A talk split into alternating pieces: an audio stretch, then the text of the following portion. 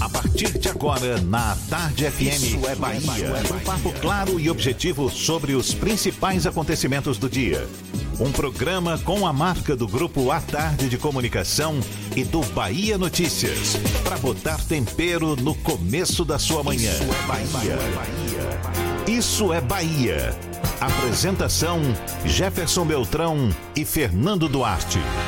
Isso é Bahia. Oferecimento Ferreira Costa. Tudo para casa, construção e decoração.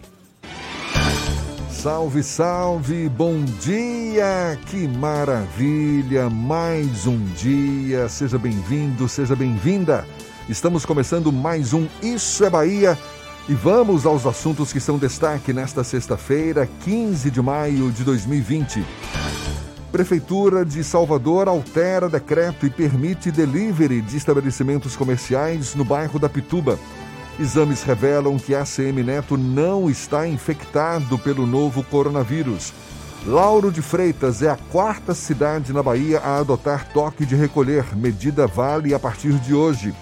Governo da Bahia nega boato de anúncio de lei seca no estado. Assembleia Legislativa aprova pagamento de 500 reais para pacientes com Covid-19. Bahia tem recorde de mortes por coronavírus em apenas um dia. Transporte intermunicipal é proibido em mais 14 municípios baianos. Obras Sociais Irmã Dulce assumem gestão do Hospital Sagrada Família na Cidade Baixa. Investigadores da Polícia Civil são demitidos por envolvimento em extorsões e sequestro de comerciantes em Salvador. Assuntos que você acompanha a partir de agora no Isso é Bahia, programa recheado de informação, com notícias, bate-papo, comentários para botar tempero no começo da sua manhã, neste clima de sexta-feira. Junto comigo, o senhor Fernando Duarte. Bom dia! Bom dia, Jefferson. Bom dia, Paulo Roberto na operação, Rodrigo Tardio e Vanessa Correia na produção.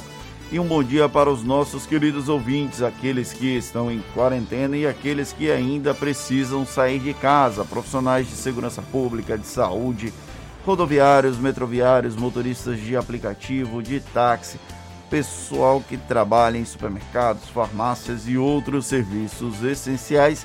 Sejam todos muito bem-vindos a mais uma edição do Isso é Bahia, com direito ao cheiro de café que Paulo Roberto expõe a gente diariamente nesse estúdio do Isso é Bahia. Será que hoje ele libera uma ponta? Vamos ver, hein? Olha, Você quer uma lembra... ponta de Paulo Roberto? Uma ponta do cafezinho, larga okay. de ser inconveniente, seu Fernando Duarte. Desculpa, desculpa. Olha, a gente lembra, você nos acompanha também pelas nossas redes sociais, nosso aplicativo, pela internet no atardefm.com.br e ainda pode nos assistir pelo canal da Tarde FM no YouTube, se preferir pelo Portal à Tarde e também pelo Instagram do Grupo à Tarde. Estamos ao vivo por lá. Somos por esses canais de comunicação à sua disposição, inclusive para participar, enviar suas mensagens. Senhor Fernando, por favor. WhatsApp no 71993111010 e também no YouTube e no Instagram. Mande a sua mensagem e interaja conosco aqui no estúdio. Tudo isso e muito mais a partir de agora para você.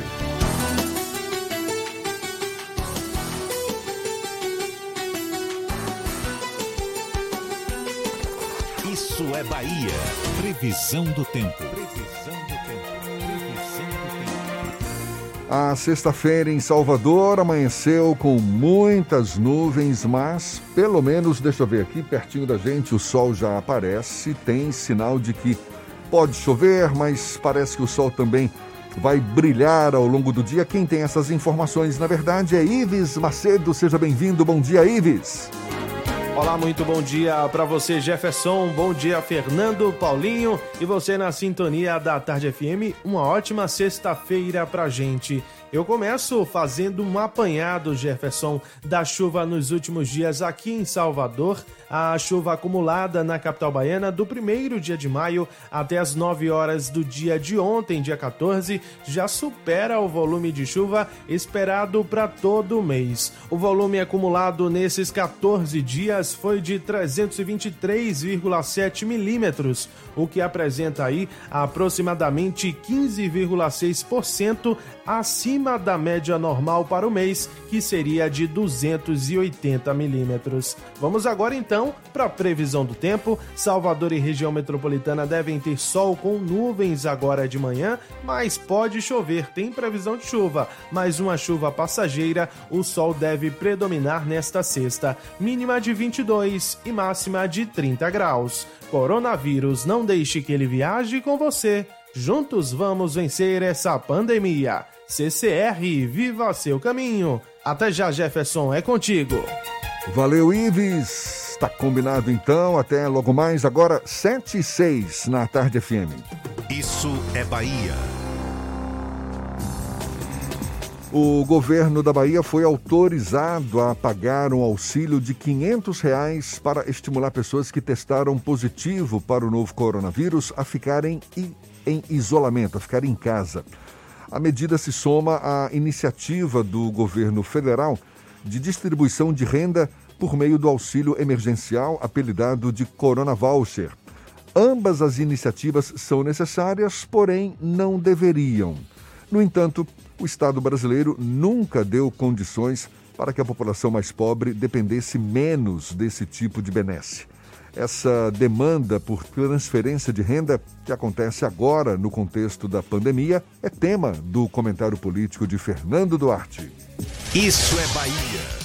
Política. A Tarde FM.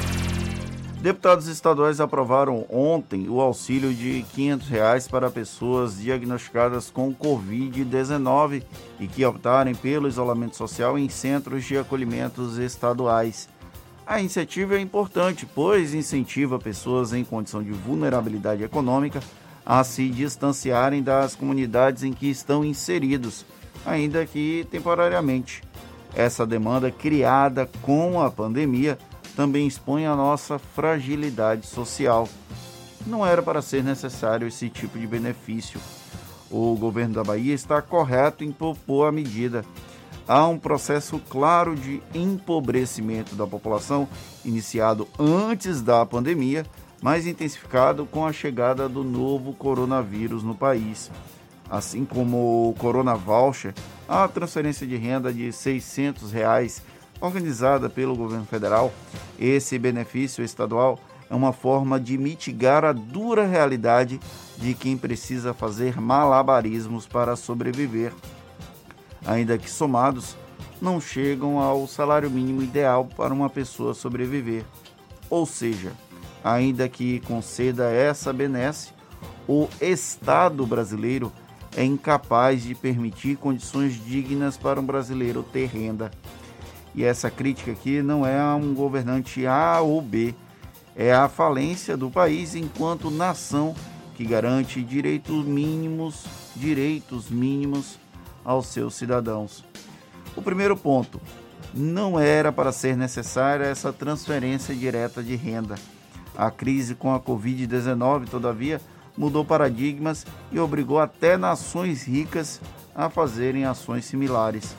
Isso diminui um pouco o peso do nosso erro histórico. Segundo, a população não deveria precisar de estímulo para cumprir uma medida básica para salvar a própria vida por meio do isolamento social.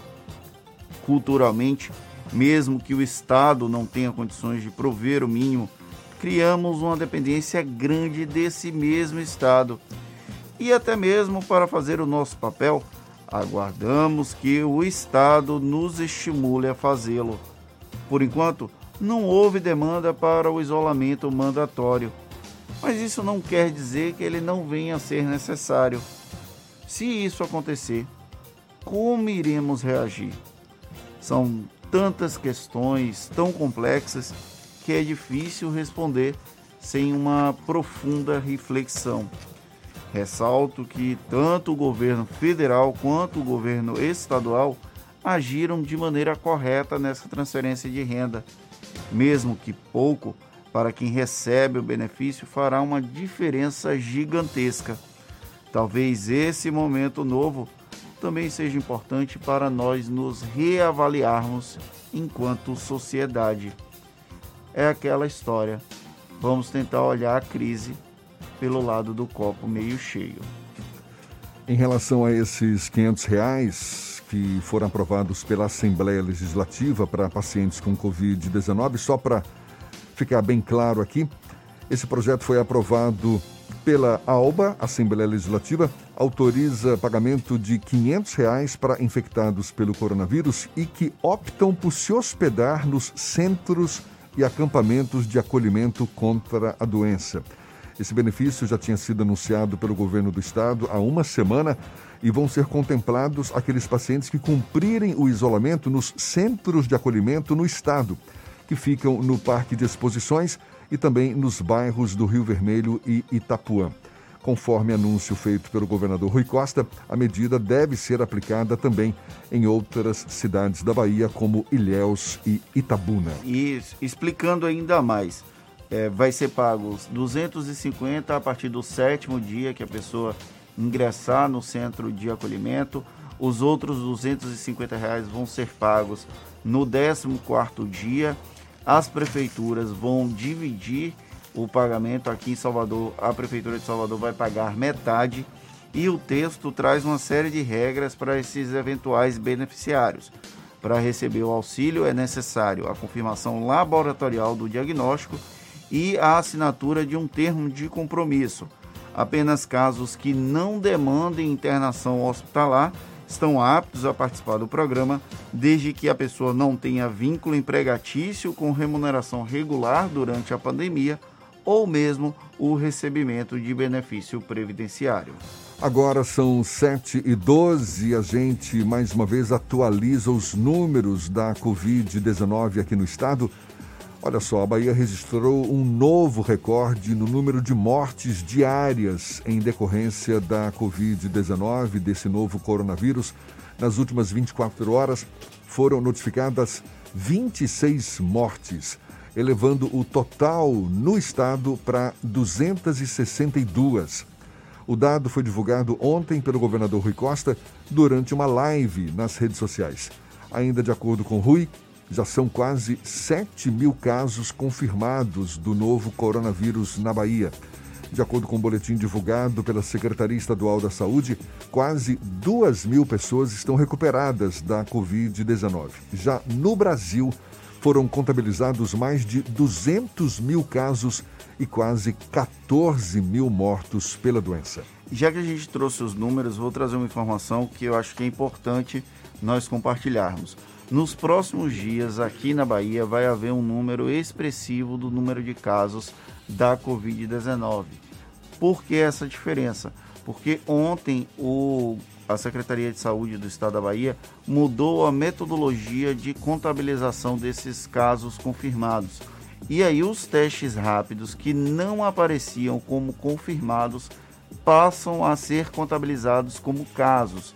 Então o boletim da CESAB vai trazer um número expressivo nos próximos dias, porque os testes rápidos vão passar a constar como casos de Covid-19.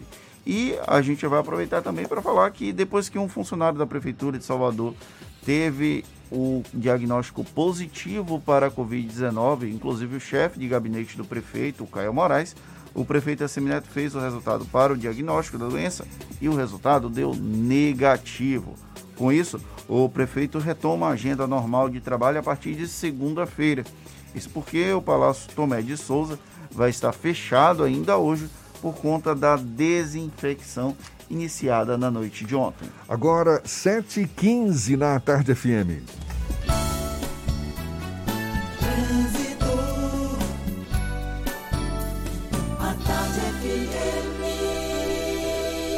Oferecimento: Monobloco, Auto Center de portas abertas com serviço de leva e trás do seu carro. Cláudia Menezes, já postos acompanhando o movimento de veículos pela Grande Salvador, acordou cedinho. Cláudia, bom dia. Um bom dia para você, Jefferson. Um bom dia para toda a turma do Isso é Bahia. Olha, começo com informações da orla da cidade. Trecho entre Pituba e Armação tem um pouco de intensidade nos dois sentidos. Onde tem intensidade também agora é na região da Federação, ali na subida da Cardeal da Silva e na ladeira do Campo Santo, para quem vai em direção ao centro da cidade. Vamos para outro ponto. Avenida ACM, para quem sai da paralela e quer chegar na rótula do abacaxi, tem bastante lentidão nesse trecho da CM no momento, a CM Detran. Dica do dia NexGard. O coça-coça do seu cachorro está mais frequente? A solução é NexGard, o tablete mastigável sabor carne que protege o seu cão por 30 dias contra pulgas e carrapatos. Volto com você, Jefferson. Obrigado, Cláudia. A Tarde FM de carona com quem ouve e gosta. Testes rápidos em bairros detectam mais 33 casos positivos do novo coronavírus e Prefeitura de Salvador altera decreto. Agora permite delivery de estabelecimentos comerciais no bairro da Pituba. A gente dá os detalhes já já, confirmando hora certa na tarde FM 716. Você está ouvindo Isso é Bahia.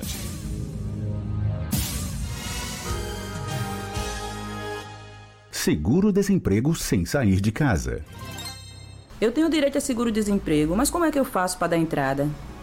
O mais importante é saber que você não precisa sair de casa, porque a Bahia combate o coronavírus cuidando dos baianos.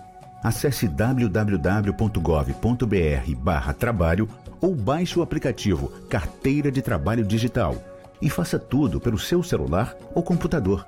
É fácil, rápido e mais seguro para todo mundo. Se não conseguir resolver, fale com a gente. Ligue 0800 284 9015 ou mande um e-mail para cinebahia.atendimentoremoto@cetre.ba.gov.br. Seguro desemprego sem sair de casa. É a Bahia garantindo seus direitos trabalhistas e a sua saúde. Governo do Estado. Como vou faturar com a loja fechada? Preciso começar a vender pela internet. As contas da empresa não fecham. Empresário, você pode contar com a ajuda do Sebrae para gerenciar as finanças da sua empresa, avaliar linhas de crédito, criar redes sociais, vender pela internet e muito mais. Não importa o desafio da sua empresa, o Sebrae está junto com você e vai lhe ajudar a traçar as melhores estratégias para superar esse momento. Acesse sebraeatende.com.br barra presente com você e descubra como. Sebrae, a força do empreendedor brasileiro. Quando o assunto é segurança do paciente, o Hospital Santa Isabel é referência internacional. Os atendimentos à emergência seguem normalizados e para aqueles pacientes que precisam manter seus tratamentos, consultas, exames e cirurgias, o Santa Isabel mantém fluxos seguros com equipes específicas dentro de rigorosos padrões de segurança. Pacientes com dificuldades respiratórias são atendidos em estrutura distinta e com equipes exclusivas. Vamos juntos superar esse Monobloco, momento. o pneu mais barato da Bahia. 0800 111 70 80 e a hora certa. A Tarde FM 7 e 18.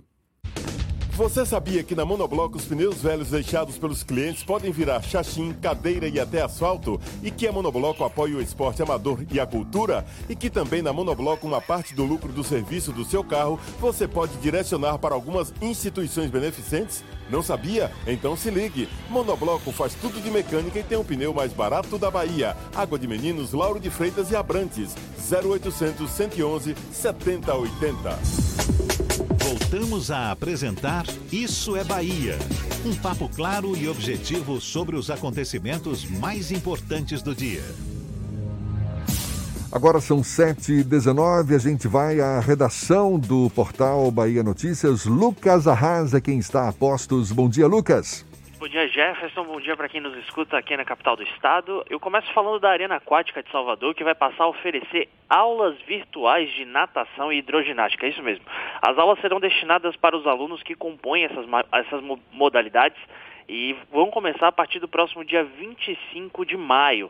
Nas aulas virtuais, os professores darão orientação de exercícios funcionais por meio de transmissões ao vivo. Cerca de 400 alunos estarão ativos apenas nas modalidades de natação e hidroginástica do projeto da Prefeitura. E ontem a gente falou da paralisação dos campos de petróleo da Petrobras, que devem gerar mais de 5 mil demissões na Bahia. Pois bem, a empresa informou que registrou prejuízo de 48 bilhões de reais no primeiro trimestre desse ano. O resultado negativo foi influenciado pela revisão dos preços dos ativos da estatal, afetados muito pela crise do coronavírus. Só a título de comparação, no mesmo período de 2019, a Petrobras teve lucro de 4 bilhões de reais. A última vez que a Petrobras registrou prejuízo foi no terceiro trimestre de 2017. No ano passado, a companhia teve lucro líquido de 40 bilhões de reais no ano todo. Fato que foi perdido com esse prejuízo dos três primeiros meses de 2020. Eu sou Lucas Arraes, falo direto da redação do Bahia Notícias para o programa Isso é Bahia. É com vocês aí do estúdio. Setor de petróleo com demissões em massa por conta dessa pandemia e um dos setores onde o recolhimento do ICMS também despencou, o que leva preocupação para o governo do estado, conforme a gente conversou aqui no Issa Bahia com o secretário estadual da Fazenda, Manuel Vitório. Agora são 7h21. Em pleno mês das noivas, pelo menos 150 empresas de eventos sociais de Salvador estão tendo que adiar o sonho de muita gente. Isso porque, em meio à pandemia, casamentos, formaturas, aniversários, eventos sociais em geral com mais de 50 pessoas estão proibidos na Bahia. Além disso, os profissionais do setor não se sentem contemplados com as medidas anunciadas pelos governos federal, estadual, municipal, enfim. Sobre o assunto, a gente conversa agora com a empresária e assessora de casamentos Indira Mahul, nossa convidada aqui no Issa Bahia. Bom dia, muito obrigado por aceitar o nosso convite. Seja bem-vinda, Indira. Bom dia, é um prazer estar aqui com vocês nessa manhã, ouvintes da rádio. Muito bom dia, obrigada pelo convite. Prazer é todo nosso. O setor de eventos não se sente contemplado pelas medidas anunciadas pelos governos, seja federal, estadual, municipal, enfim. Tem havido alguma interlocução entre representantes do setor e o poder público em busca de medidas que possam amenizar o impacto da crise? E que medidas poderiam ser essas, Indira? Bom, na verdade, o setor de eventos ele é tratado pelo poder público como um setor só, como é algo que tem características iguais, sendo que, na verdade, os eventos têm características muito diferentes. Então, o, o, a parte do show business, ela tem sido, sim, contemplada de alguma, em alguma medida, mas segmentos como o setor de eventos sociais, que é o nosso caso, não. E por que eu separo né, o show business dos eventos sociais. Porque as características dos eventos são muito diferentes, né? Eventos não são um só. A gente tem shows para milhares de pessoas e temos casamentos pequenos para 100 pessoas, 200 pessoas, em áreas ao ar livre. Então a gente entende que por serem eventos de características diferentes, precisariam, né, demandariam do poder público uma atenção e regras e, e, e enfim, é, um acolhimento de maneira diferente aos empresários dos, dos, dois, dos dois segmentos do mesmo setor, né? Você tem como dar uma ideia para gente de como está a situação hoje? Em nível de prejuízo mesmo, tem já um, uma estimativa? É, na verdade, o, que, o, que, o que nós temos em termos de dados são que mais de 50% de todos os eventos desse ano dos fornecedores de casamento já foram adiados. O que significa que as datas que estavam comprometidas para 2020 foram adiadas para 2021, fazendo com que os empresários que trabalham com a venda de um que a nossa venda é uma venda diferente, nós não vendemos um produto, né? Nós vendemos uma data. No setor de casamento, formatura, 15 anos, o que representa o nosso faturamento é aquela data específica. Quando aquela data é comprometida, é, nós passamos a ter que revendê-la, é, perdão, transferi-la para um próximo ano. É como se nós estivéssemos vendendo duas datas ao preço de uma. Então, certamente, o faturamento dessas empresas para 2021 já cai imediatamente 50%, porque nós passamos a ter que comprometer as nossas agendas do ano que vem com os eventos que seriam realizados nesse ano. Então, não é como um show que nós podemos desmarcar e remarcá-lo a qualquer tempo do próximo ano. Nós temos que realmente honrar os nossos contratos para os nossos clientes de maneira integral, porque nós trabalhamos com sonho, trabalhamos com algo que é muito precioso para esses clientes. Então isso gera um prejuízo muito grande e é um prejuízo duplo, né? Como se você tivesse um duplo comprometimento do faturamento dessas empresas. O poder público tem dado indicativos sobre esse. Houve até uma medida provisória que trata exatamente sobre a remarcação de eventos, que não deve ter ônus para os clientes como é que o setor tem visto a atuação do poder público para esse setor especificamente? Porque vai ter um impacto em 2020, como você falou, vai chegar até 2021. Como é que vocês têm analisado o, o empenho ou as conversas com o poder público em geral para tentar minimizar esses efeitos negativos da pandemia? É, realmente a gente se sente muito desamparado como empresário é porque, ah, de fato, os, os clientes é, não podem ser penalizados, e claro, não é lógico que sejam, porque realmente não tem culpa né, de tudo que está acontecendo. Então, precisam realmente ter seus eventos reagendados, sem ônus, sem custo em termos de multas ou taxas, que é o que estabelece a medida provisória, mas nós temos algumas questões que é, são relacionadas à diferenciação de custos. Por exemplo, quando um cliente contrata um evento para 2020, toda a programação financeira daquela empresa é para a execução daquele evento em 2020. Então, o custo da flor, o custo da alimentação, o custo da mão de obra. Quando você transfere esse evento para 2021 sem ônus, você gera aí mais um prejuízo que se soma para as empresas. Então, o poder público precisa, é, precisaria dar uma atenção especial para a gente, porque nós fomos os primeiros a parar, de fato, e seremos os últimos a voltar, porque realmente a gente sabe, entende que o nosso objeto de trabalho lida com aglomerações. Então, a gente precisaria de medidas especiais, de medidas específicas para o nosso setor e nós não temos é, sentido essa atenção.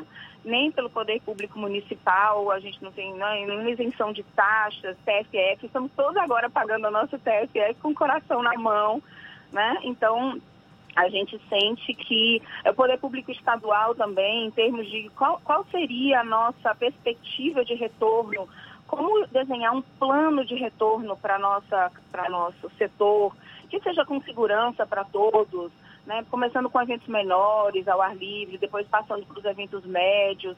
Quais seriam os protocolos de segurança? Então a gente sente que a gente não tem conseguido esse diálogo, essa interlocução mais aberta com o poder público para que a gente possa é, de fato, planejar as nossas empresas, organizar as nossas empresas para que a gente possa atender também 100% aos nossos clientes. Por que, que você acha que tem tido essa dificuldade de interlocução? São muitas as demandas, você mesmo aí colocou uma, uma lista grande, mais do que é, é, compreensível isso. Você acha que é falta de conhecimento do próprio poder público em relação a esse setor específico do mercado? Ah, sim, definitivamente é, nós nos entendemos de uma maneira muito invisível na, na, na, economia, a despeito de movimentarmos um volume muito grande de recursos, né? E, e a, a, nossa capacidade de empregabilidade é muito alta também. A gente oferece muitos empregos tanto direto quanto indireto, né? É, então, mas o poder público não, não realmente não nos enxerga, até por conta, e aí nós inclusive estamos assumindo até uma parte dessa responsabilidade, é, até por conta de muita informalidade, de muito é, da, da, carência de uma organização. Então, nós estamos nos organizando melhor, as empresas estão realmente se, se capacitando, utilizando esse período que estamos em quarentena até para melhorar nesse sentido.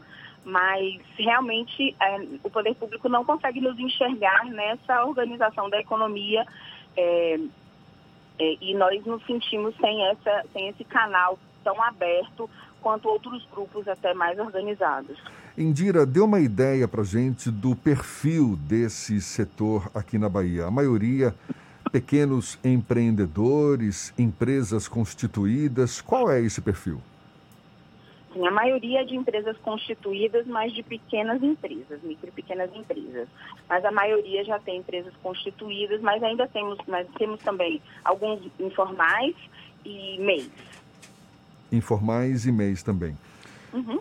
E as pessoas Sim. que prestam serviço, porque tem contratações muito pontuais é, garçons que atuam em festas, até fritadeiras, as pessoas que Sim. fazem é, o evento em si. Tem as empresas de organização, mas tem os prestadores de serviços. Como é que está essa organização?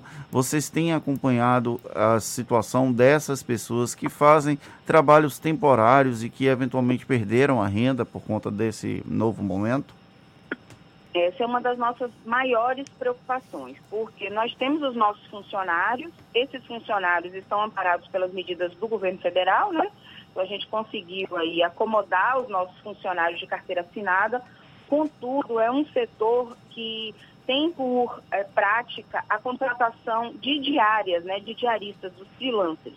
Então, quando você faz um evento, o grande volume de mão de obra envolvida nesse evento, no dia do evento, é de florista, garçom, montador, carregador, é, recepcionistas, que são pessoas que trabalham ali exclusivamente no evento e recebem o pagamento específico daquele evento e que estão sem trabalhar desde março, né? Que o nosso último evento realizado foi no dia 14 de março. Então, essas pessoas estão aí desamparadas. Nós até que estamos fazendo, obviamente, movimentos de apoio. Nós temos hoje uma lista de mais de 700, 700 é, colaboradores das empresas que se organizaram para que a gente possa é, mensalmente oferecer cestas básicas para eles, enfim, dando um suporte mas é, não tem nenhuma ação mais direcionada também do poder público. A despeito de, de, termos recebido algum apoio aí da prefeitura no sentido de nos, de nos dar, de nos é, colocar em contato com doadores das cestas, então a prefeitura realmente nos fez esse, essa ponte, esse apoio, e hoje nós conseguimos as cestas também por essa por essa por essa interferência aí do, da, da, da, da prefeitura, né, por meio da Ana Paula Matos, que nos colocou em em, em, contato aí com o Shopping da Bahia, enfim, com alguns doadores, mas é, nessa ação pontual, né? Não numa ação mais global, de, de um suporte maior para essa categoria, para essas categorias que estão sem trabalhar. Esse setor de eventos é, funciona como se fosse uma, uma, uma, indústria, não é? Porque gera empregos, fomenta o turismo, movimenta aí uma extensa cadeia produtiva que passa por centenas de fornecedores. É, a gente fica na torcida para que não só esse setor, mas todos os setores da economia consigam encontrar caminhos de recuperação por conta dessa crise toda que a gente está enfrentando hoje. A gente agradece muito a você, Indira Marru, empresária, assessora de casamentos, conversando conosco aqui no Issa Bahia. Boa sorte, que você consiga, você e todos os seus pares aí consigam atravessar esse momento da melhor forma possível é o nosso desejo, tenha certeza. Muito obrigado e um bom dia, Indira. A gente que agradece, muito obrigada aí pelo, pelo canal aberto, obrigada pelo convite, foi um prazer enorme. E a gente lembra que essa conversa vai estar disponível logo mais nas nossas plataformas no YouTube, Spotify, iTunes e Deezer. Agora, 27 minutos para as 8 na tarde FM.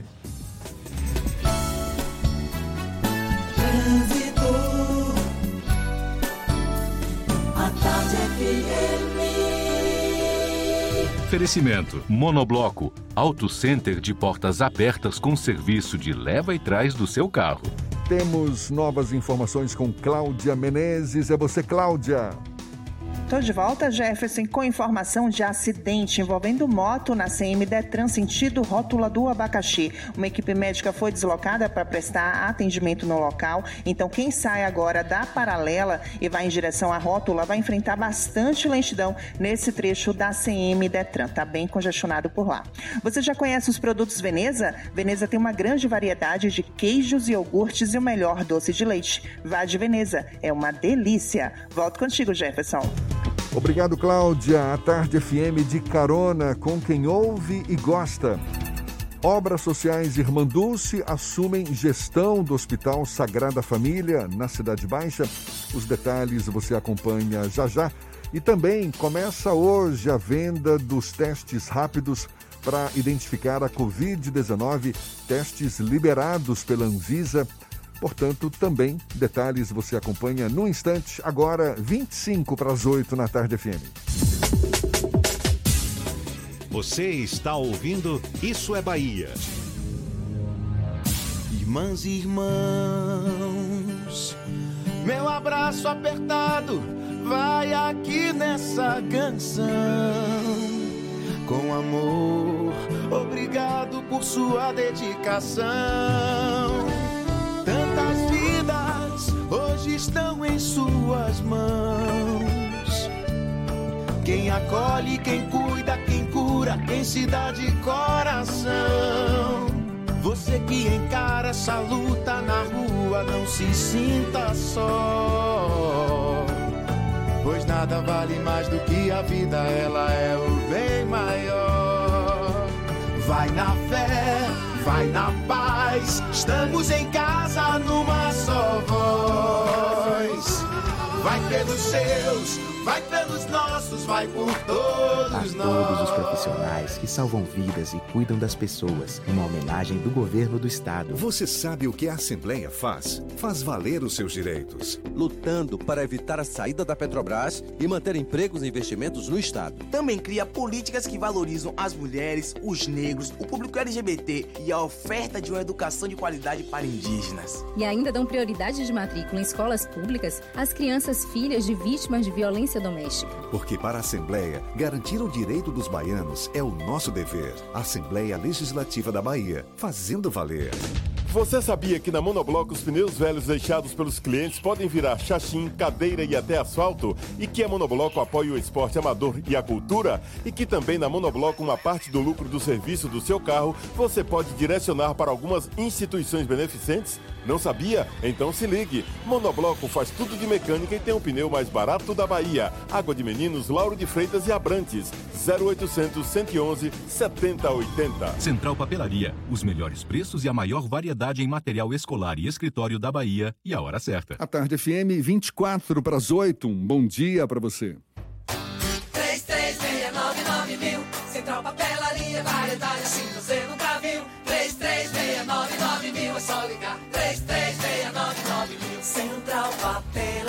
você encontra tudo em material escolar.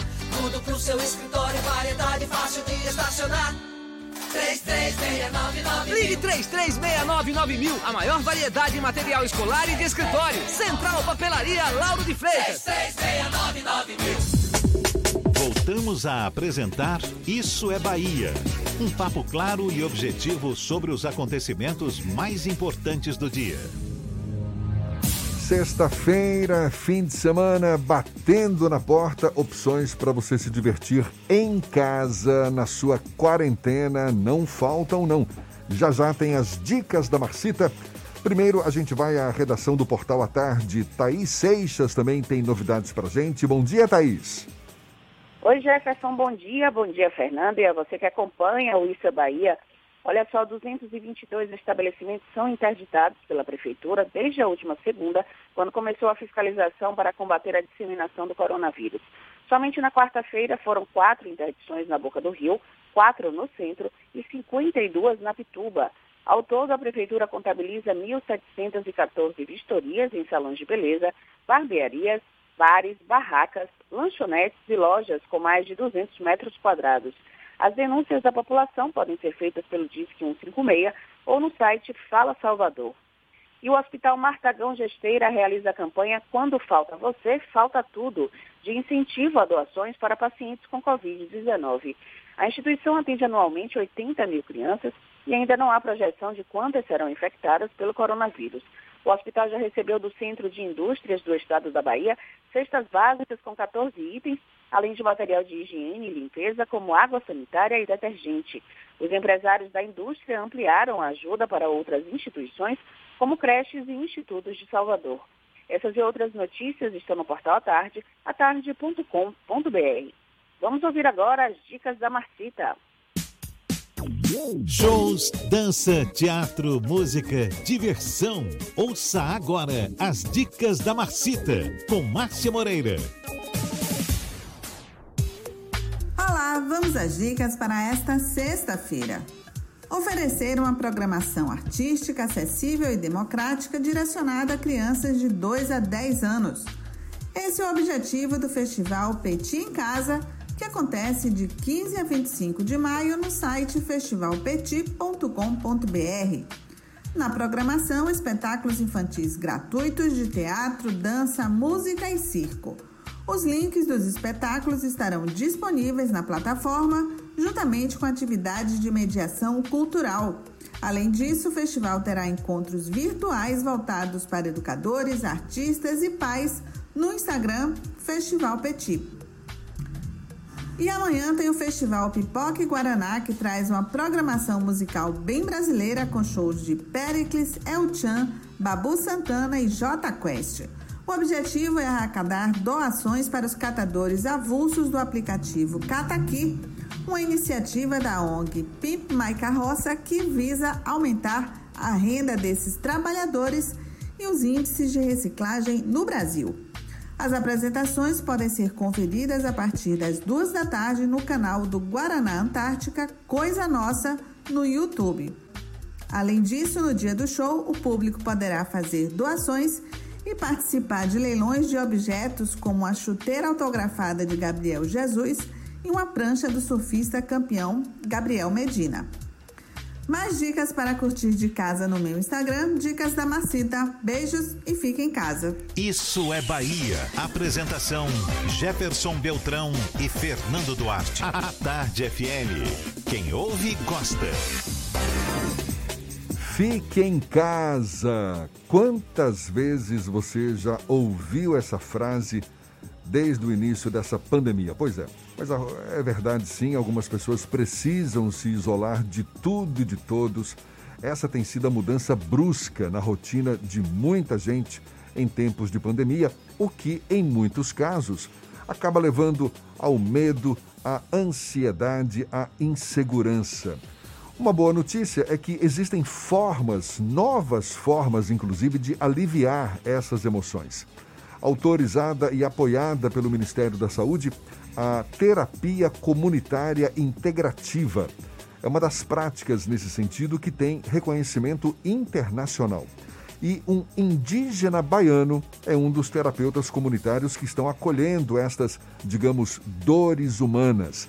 É com ele que a gente conversa agora, o educador e terapeuta indígena Ubiraci Pataxó, nosso convidado aqui no Issa Bahia. Seja bem-vindo. Bom dia, Ubiraci. Bom dia, Bom dia a todos vocês do, do programa Isso é Bahia e a todo o Grupo à Tarde. O Biraci, os brasileiros já são ansiosos por natureza, não é? Tem até estatísticas aí que revelam o grande nível de ansiedade na população do país. Agora, com a pandemia, é bem provável que essa ansiedade esteja mais intensa ainda. Como lidar com esse estado emocional para que não represente prejuízo à saúde das pessoas, o Biraci? É, de fato, o brasileiro, se não me engano, acho que cerca de 93% da população brasileira é considerada ansiosa. E lidar com essa situação, ainda mais em tempo de pandemia, requer uma criatividade que o brasileiro já tem, então, e requer principalmente um, um empoderamento pessoal e as relações familiares, as relações de parentesco, de amizade, elas são de extrema importância nesse momento. E pelo fato de estar separado, é que as pessoas têm sofrido ainda mais. É, a parte boa disso é que profissionais que não eram tão valorizados estão sendo valorizados agora e requer uma boa iniciativa de todos nós. Conta um pouco dessa sua experiência. Você é terapeuta dessa chamada terapia comunitária integrativa. Consiste em que essa terapia, o Biraci? A terapia comunitária integrativa é uma criação do é, etnopsiquiatra Adalberto de Paula Barreto, lá do Ceará, das, é, das PICs, né, que, é a, o, que são, são práticas integrativas de cuidado é, lideradas pelo Ministério da Saúde, é a única brasileira. Então, ele já tem há mais de 30 anos porque ele, como psiquiatra, ele se preocupou de não ficar medicando as pessoas, porque não, não existe medicamento para o sofrimento. Não, existe uma pílula para a tristeza, uma pílula para combater a ansiedade, o medo. E isso ele descobriu que é feito nas relações em comunidade. E no momento que a pessoa está triste, quando perde um ente querido, alguém vem e traz um lenço, alguém dá um abraço, alguém faz uma, fala uma palavra de conforto. E ele desenvolveu um método em que, em roda de terapia, nós poderíamos conversar, não dar conselhos, não dar perdão, não falar segredos, falar dos nossos sentimentos. E falar dos nossos sentimentos, se eu falar, eu vim recentemente da França, quando você fala medo, importa a cultura, a religião, o sexo, todos nós um dia tivemos medo. Então você trabalha é, o medo de todas as pessoas de uma vez só numa roda de terapia e todos se empoderam e todos se abraçam. Desde 2010 eu trabalho com terapia comunitária, integrativa, e ela casou muito bem com o pensamento sistêmico da aldeia. E nós, é muito aquele, aquele, aquela história dos três mosqueteiros, sabe? Um por todos e todos por um. Sim. E, e na comunidade é assim, a gente aprende a ser, ser guerreiro desde pequeno. Não um guerreiro que é o melhor, sei lá, o artista vai atirar a melhor flecha, o mais forte. Não aquele que faz o que é necessário fazer. Em tempo de pandemia, todos nós devemos fazer o que é necessário. Sair quando for necessário, é, cuidar daquilo que é mais necessário, mas principalmente cuidar de mim. Então nós estamos em um momento de reaprender e a terapia comunitária ela vem com esse acalento à alma, que a gente é muito de abraçar, de tocar, de falar, mas agora que era um mal da humanidade eh, recentemente era as redes sociais, hoje virou a bênção. Então a gente pode se comunicar e se conectar. Eu ia perguntar exatamente isso, Biraci. Como é que está esse processo de adaptação da terapia comunitária, porque é, faz parte da terapia comunitária, como você falou, o toque, o abraço, a percepção do outro enquanto presença física, mas a pandemia impede a realização dos encontros, a realização da terapia em grupo. É, como é que vocês se adaptaram a esse novo momento e como as ferramentas têm ajudado nesse processo? Uhum. Então, eu acho que o, quando a gente vai ministrar cursos de terapia comunitária, a gente diz que o melhor da roda de terapia comunitária é a imprevisibilidade. Aquilo que, que vai chegar dentro da roda e que vai enaltecer. Então, como que você vai empoderar uma mãe que teve um filho fuzilado, filho fuzilado, às vezes esquartejado, e empoderar uma mãe dessa dentro da roda? é tão impressionante que uma roda de terapia ela consegue fazer isso, né? nas favelas onde ela iniciou. Então, nesse sentido, o que a gente aprendeu é que o amor, quando você faz aquilo com amor, você, ele chega em lugares onde nenhuma outra coisa pode chegar. Então, que nós transferimos o abraço, que é o carinho, o calor humano, a gente transferiu para as palavras. Então, a gente empodera as pessoas, a gente cuida das pessoas com as palavras. A gente vai buscar no, no fino da lama né, aquela flor de lótus, a flor da, da história da pessoa. Então a gente traz para uma mãe que você traz o seu sentimento e que essa convivência com o filho, nós acolhemos a tua lágrima, nós acolhemos a tua dor e sentimos também como os pais, familiares, que você não está sozinha. A gente não pede para a pessoa parar de chorar ou justificar. A gente diz que ela ali ela pode ser ela mesma. Que ela tem um polo, mesmo que a distância que nosso caminho é. A gente canta as músicas, sobre a alma, a gente diz provérbios, a gente histórias, a piada mesmo que é o brasileiro que aprendeu a falar, a rir da sua própria desgraça e, e a contar de uma maneira diferente a sua história. E o humor ele, faz, ele te leva a um outro lugar que é esse estado de você sair do momento de dor para o riso. A gente consegue fazer isso muito bem. Brasil, deixa eu te fazer uma pergunta é, que vai fugir um pouco da questão da terapia, mas por conta da sua é, condição de indígena. Ah, os índios, é, pela tradição, têm um senso de comunidade muito maior do que outras comunidades aqui do Brasil. Isso ajudou no seu processo de adaptação para fazer esse tipo de terapia? Sim, sim. O, o mais engraçado é que meu pai é pajé. E eu sempre vi meu pai cuidando das pessoas com a maestria, sabe? É, é coisa divina. Coisas simples, pessoas que estavam desengaнаdas pelos médicos. E ele ia no hospital de casa, pegava um remédio, ó, faz isso aqui. Depois você volta. Mulheres que não, não conseguiam engravidar. Eu ficava fascinado com isso. Quando eu comecei a entrar, pra, quando eu entrei na academia, sou formado em ciência da natureza e matemática, comecei a estudar sobre as células e todo o sistema que, que gira em torno do corpo humano e fiquei encantado com essa outra medicina. Então, começamos a trabalhar essa forma de ajudar, é, de tentar unir essas duas medicinas. E a roda de terapia comunitária, é, o cara é um médico, professor da, da Universidade Federal do Ceará, e gostava de trabalhar na comunidade. Esse sistema comunitário que a gente muito próximo, um olhar para o outro, a gente conhecer nosso vizinho e chamarmos um outro índio de parente para para cachorro. É só encontrar um de lá do Amazonas, Maranhão, a gente vai sempre chamar um outro parente que põe na nossa vida. A gente se reconhece, que a gente conhece um ao outro. Né? Então, o sistema comunitário é, caiu como uma luva é, dentro do processo aqui da comunidade e tem ajudado bastante.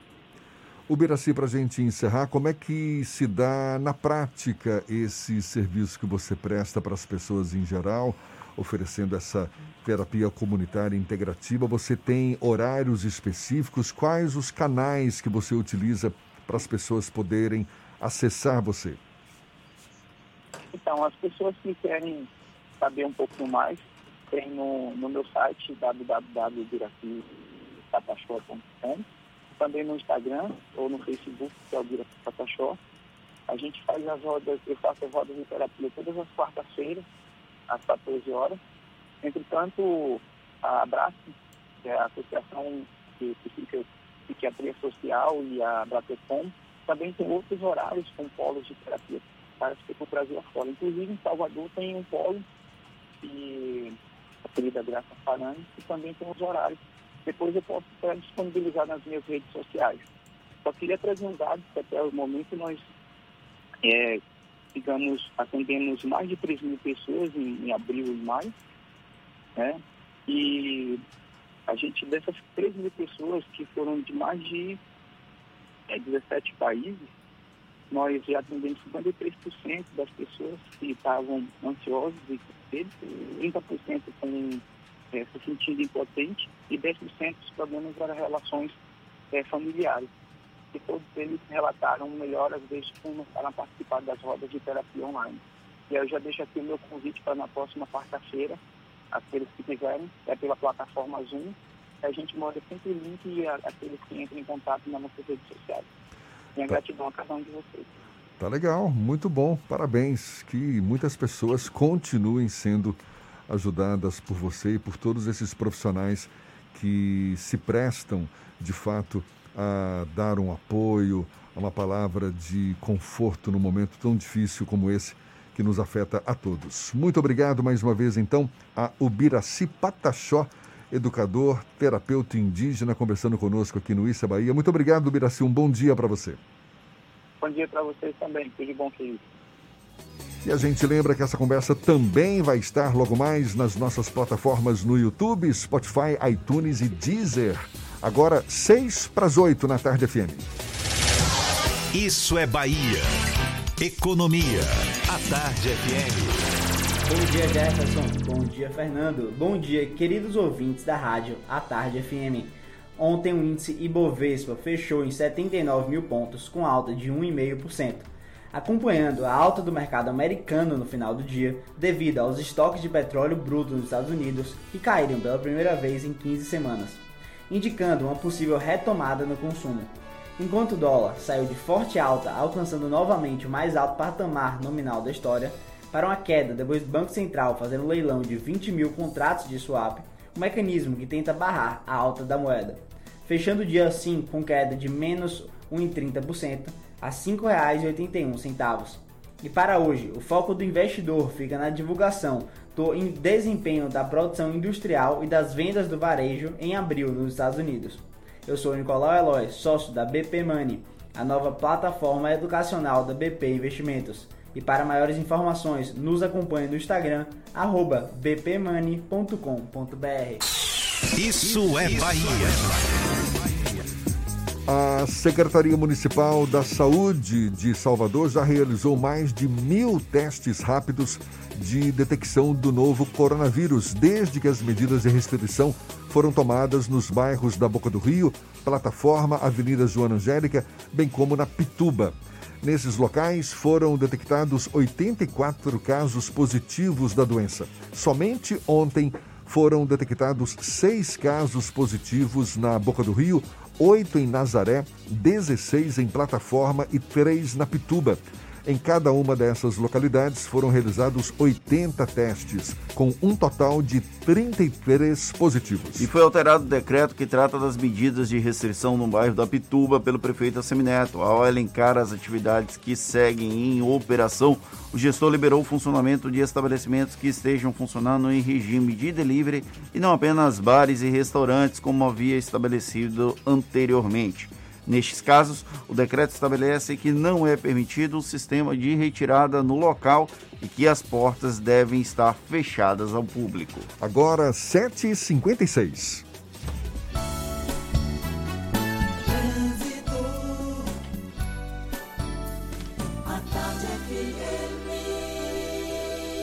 Oferecimento: Monobloco, Auto Center de portas abertas com serviço de leva e trás do seu carro. A gente tem novas informações com Cláudia Menezes. Cláudia. Estou de volta, Jefferson, com mais informações. A rua Amado Coutinho, que dá acesso à UPA de Brotas, para quem vem pela Avenida Bonocô, continua interditada por causa de um buraco na via. A alternativa é descer pela Avenida Dom João VI.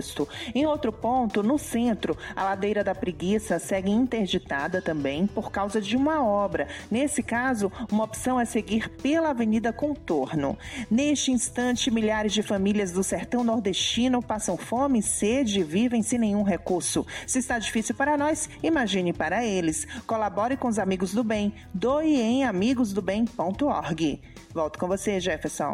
Obrigado, Cláudia. Tarde FM de carona com quem ouve e gosta. Intervalo e a gente volta já já. É um instante só para falar para toda a Bahia. 7h57 na Tarde FM.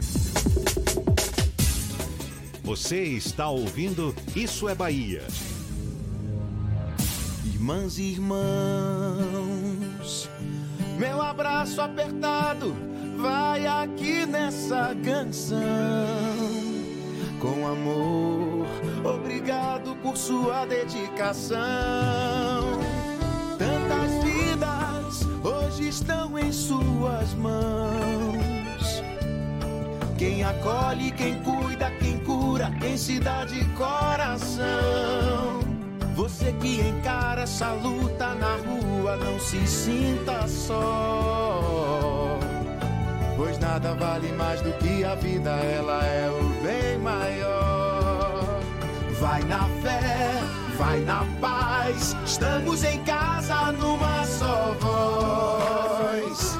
Vai pelos seus, vai pelos nossos, vai por todos a nós. todos os profissionais que salvam vidas e cuidam das pessoas. Uma homenagem do governo do estado. Você sabe o que a Assembleia faz? Faz valer os seus direitos. Valorizando uma pauta pró-municípios que garante os recursos das cidades do interior. Além disso, a ALBA debate normas para o transporte complementar, beneficiando quem não é atendido pelo sistema. E atenta ao que acontece no dia a dia, a ALBA cobra ações para preservar a segurança das barragens existentes na Bahia. Porque para a Assembleia, garantir o direito dos baianos é o nosso dever. Assembleia Legislativa da Bahia, fazendo valer. Quando o assunto é segurança do paciente, o Hospital Santa Isabel é referência internacional. Os atendimentos à emergência seguem normalizados e para aqueles pacientes que precisam manter seus tratamentos, consultas, exames e cirurgias, o Santa Isabel mantém fluxos seguros com equipes específicas dentro de rigorosos padrões de segurança. Pacientes com dificuldades respiratórias são atendidos em estrutura distinta e com equipes exclusivas. Vamos juntos superar esse Como momento. vou faturar com a loja fechada? Preciso começar a vender pela internet. As contas da empresa não fecham. Empresário, você pode contar com a ajuda do Sebrae para gerenciar as finanças da sua empresa, avaliar linhas de crédito, criar redes sociais, vender pela internet e muito mais. Não importa o desafio da sua empresa, o Sebrae está junto com você e vai lhe ajudar a traçar as melhores estratégias para superar esse momento. Acesse sebraeatende.com.br barra presente com você e descubra como. Sebrae, a força do empreendedor brasileiro.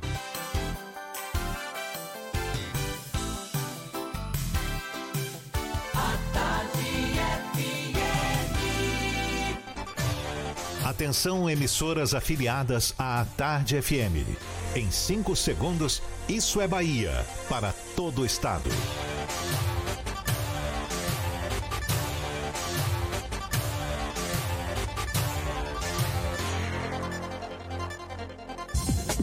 No ar, isso é Bahia. Informação com a marca do Grupo A Tarde e do Bahia Notícias. Política, segurança, saúde, cidadania. Isso é Bahia. Apresentação: Jefferson Beltrão e Fernando Duarte. A Tarde FM. Quem ouve, gosta. Salve, salve, bom dia! Que maravilha! Seja bem-vindo, seja bem-vinda! A partir de agora, Isso é Bahia em rede com emissoras de todas as regiões do estado. E esses são assuntos em destaque nesta sexta-feira, 15 de maio de 2020. Lauro de Freitas é a quarta cidade na Bahia a adotar toque de recolher. Medida vale a partir de hoje. Governo do estado nega boato de anúncio de lei seca na Bahia. O estado tem recorde de mortes por coronavírus em apenas um dia. Laboratório estadual em Jequié inicia testes moleculares para a Covid-19. Transporte intermunicipal é proibido em mais 14 municípios baianos. Obras sociais Irmandulce assumem gestão do Hospital Sagrada Família na Cidade Baixa. Investigadores da Polícia Civil são demitidos por envolvimento em extorsões e sequestros de comerciantes em Salvador. Isso é Bahia, programa, você sabe, recheado de informação. Temos aqui notícias, bate-papo, comentários para botar tempero no começo da sua manhã, neste clima de sexta-feira, seu Fernando Duarte. Bom dia! Bom dia, Jefferson. Bom dia, Paulo Roberto na operação, Rodrigo Tardio e Vanessa Correia na produção. E um bom dia para as nossas queridas emissoras parceiras e afiliadas: a Baiana FM de Itaberaba, 93 FM de Jequié, Serrana Líder FM de Jacobina, Interativa FM de Itabuna, Ativa FM de Eunápolis, Cultura FM de Paulo Afonso, Líder FM de Irecê, Cidade FM de Luiz Eduardo Magalhães, Itapuí FM de Tororó, Eldorado FM de Teixeira de Freitas e RB Líder FM de Rui Barbosa. Sejam todos muito bem-vindos a mais uma edição do Isso é Bahia. A gente lembra, fique pertinho da gente, você nos acompanha também pelas nossas redes sociais. Tem o nosso aplicativo pela internet, é só acessar a tardefm.com.br e pode nos assistir também pelo canal da Tarde FM no YouTube. Se preferir pelo portal à tarde, estamos ao vivo também pelo Instagram do Grupo à Tarde, nossos canais de comunicação à sua disposição. Mande sua mensagem, participe, estamos aqui à sua disposição. Pelo WhatsApp no 71993111010 e também no YouTube e no Instagram. Interaja conosco aqui no estúdio. Tudo isso e muito mais a partir de agora para você.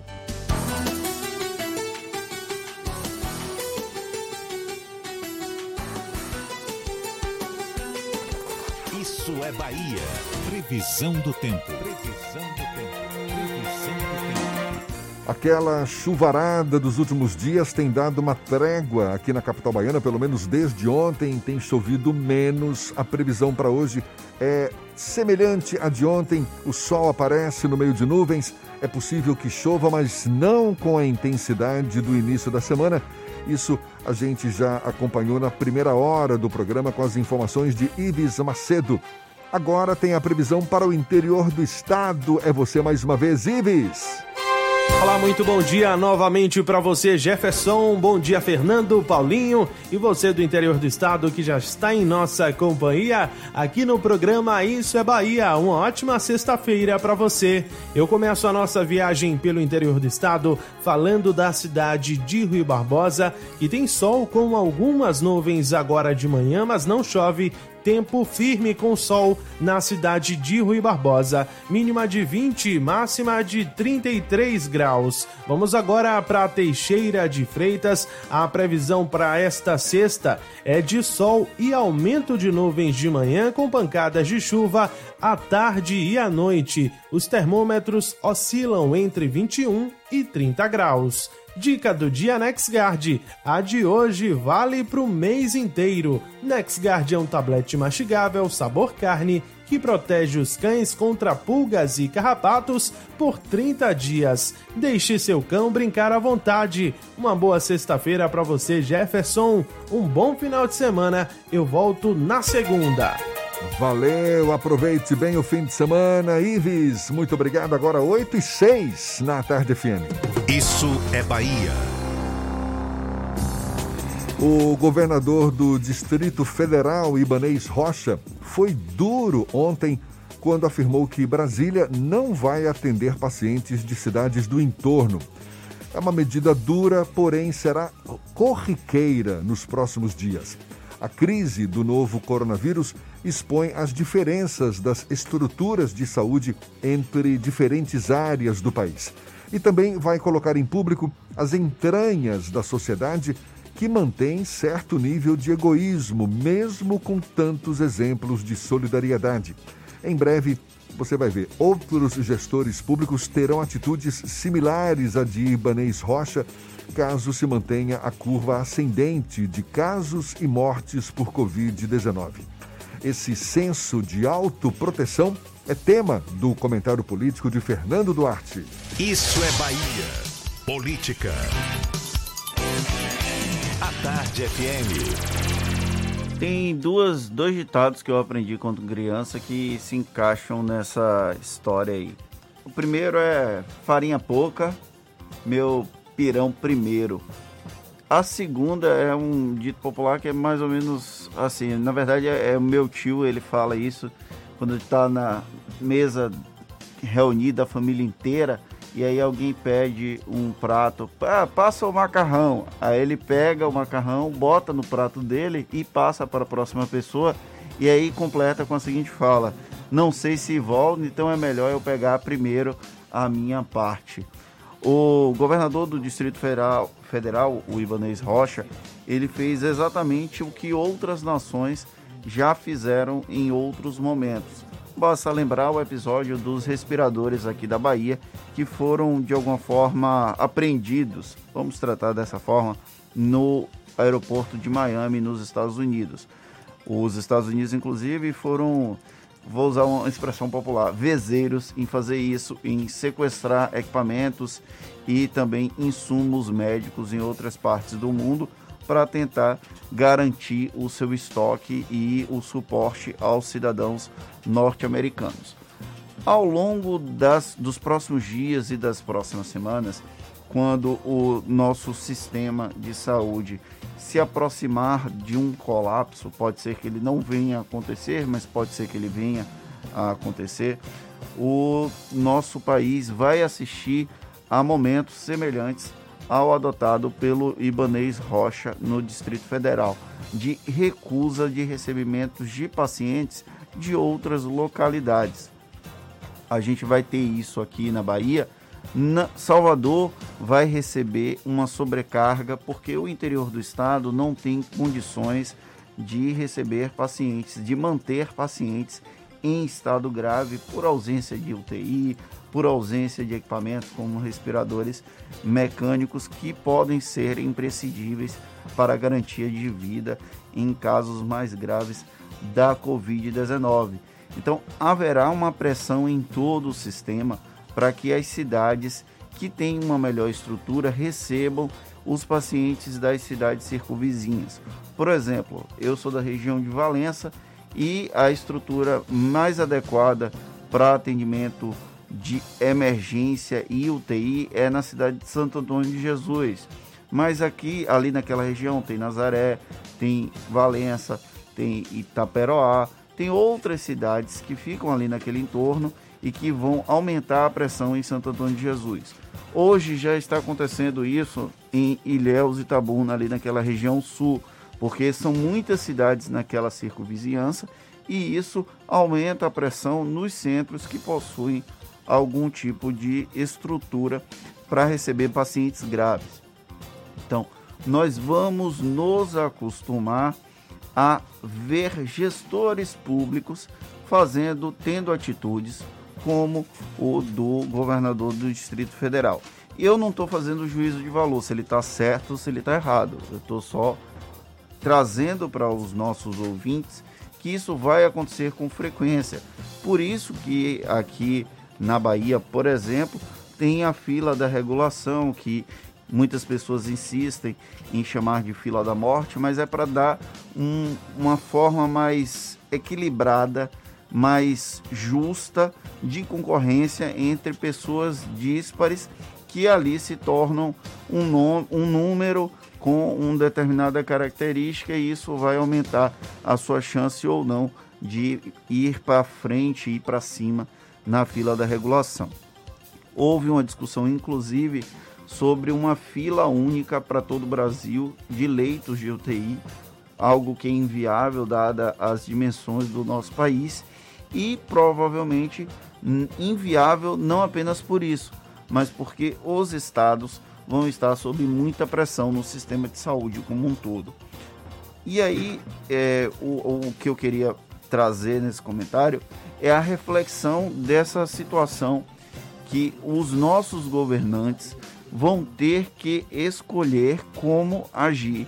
Nesse processo de escolha, eles vão ter que adotar, em algumas situações, medidas duras, como a do governador do Distrito Federal, o Ibanez Rocha, que proibiu a recepção de pacientes de cidades do entorno das cidades, principalmente do estado de Goiás. Brasília é circundada por todo o estado de Goiás, é um quadrado, digamos assim. Então, isso vai acontecer. Nós não podemos ficar revoltados, porque é um processo natural de autodefesa, mas nós precisamos acompanhar para que os gestores públicos não acabem cometendo atrocidades. O nosso papel é acompanhar isso e tentar rezar para que o sistema de saúde não entre efetivamente em colapso, como tantas autoridades públicas têm previsto. É uma dura realidade essa, Fernando. Por mais que Brasil afora, parlamentares tentam colocar em prática, colocar em vigor alguns dispositivos legais que impeçam esse tipo de atitude, como a de Ibanês Rocha. No estado da Paraíba, por exemplo, hospitais da rede pública e privada, conveniados ou não ao SUS, estão proibidos desde quarta-feira de recusar pacientes acometidos de doenças provenientes de pandemias, epidemias ou endemias em situação de calamidade pública, como é o caso que a gente vive hoje em dia. É a chamada Lei Estadual Fila Zero. Está em vigor desde quarta-feira, por mais que muita gente coloque em dúvida. Vai ser colocada em prática? Porque essa situação que a gente espera não ocorra, é provável que ocorra mais cedo ou mais tarde, a gente ainda não chegou ao pico da curva dessa Covid-19, conforme autoridades da área da saúde, ou seja, é bem provável que o cenário ainda fique mais crítico pelos próximos dias. Agora são 8h14 na Tarde FM. A gente vai para a redação do portal Bahia Notícias. Lucas Arras tem novidades para gente. Bom dia, Lucas. Bom dia, Jefferson. Bom dia, Fernando. Eu começo falando de um pedido da Associação Brasileira de Shopping Centers, que apresentou ao Supremo Tribunal Federal um pedido para reabertura dos equipamentos em todo o país. A entidade quer que o poder público permita o retorno dos shopping centers e estima já um prejuízo até agora de cerca de 25 milhões de reais devido à crise do coronavírus. Um dos itens do pedido feito ao STF é o compromisso dos shopping centers aumentar a oferta de álcool em gel e o controle do número de clientes dentro dos estabelecimentos. E a situação de estoque de sangue, de sangue no Hospital Geral Roberto Santos, em Salvador, é crítica. A Casa de Saúde possui apenas duas bolsas de sangue tipo O positivo e nenhuma do tipo O negativo, que é o tipo do doador universal. Diante desse cenário, a Casa de Saúde solicita e faz esse apelo por doações. Até o momento, mais de 16 cirurgias emergenciais já foram suspensas no Roberto Santos por falta de sangue. Lembrando que para fazer uma doação, basta agendar um horário e procurar a Fundação de Hematologia, o Hemoba, no bairro do Estiepe. Lá, o doador deve ir sozinho e usando máscara. Já no local, vai encontrar álcool e gel e poltronas separadas para evitar a disseminação do coronavírus. Eu sou Lucas Arraes, falo direto da redação do Bahia Notícias para o programa Isso é Bahia. É com vocês aí do estúdio.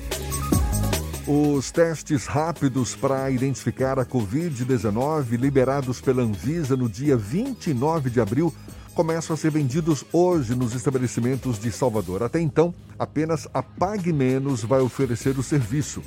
Um dia após a liberação, a Federação Brasileira das Redes Associativistas e Independentes de Farmácias orientou que as associadas evitassem a realização dos testes caso não pudessem assegurar a saúde dos profissionais e consumidores. Com 100 unidades em toda a Bahia, a PagMenos deve comercializar o teste rápido por 199 reais, em duas lojas na capital.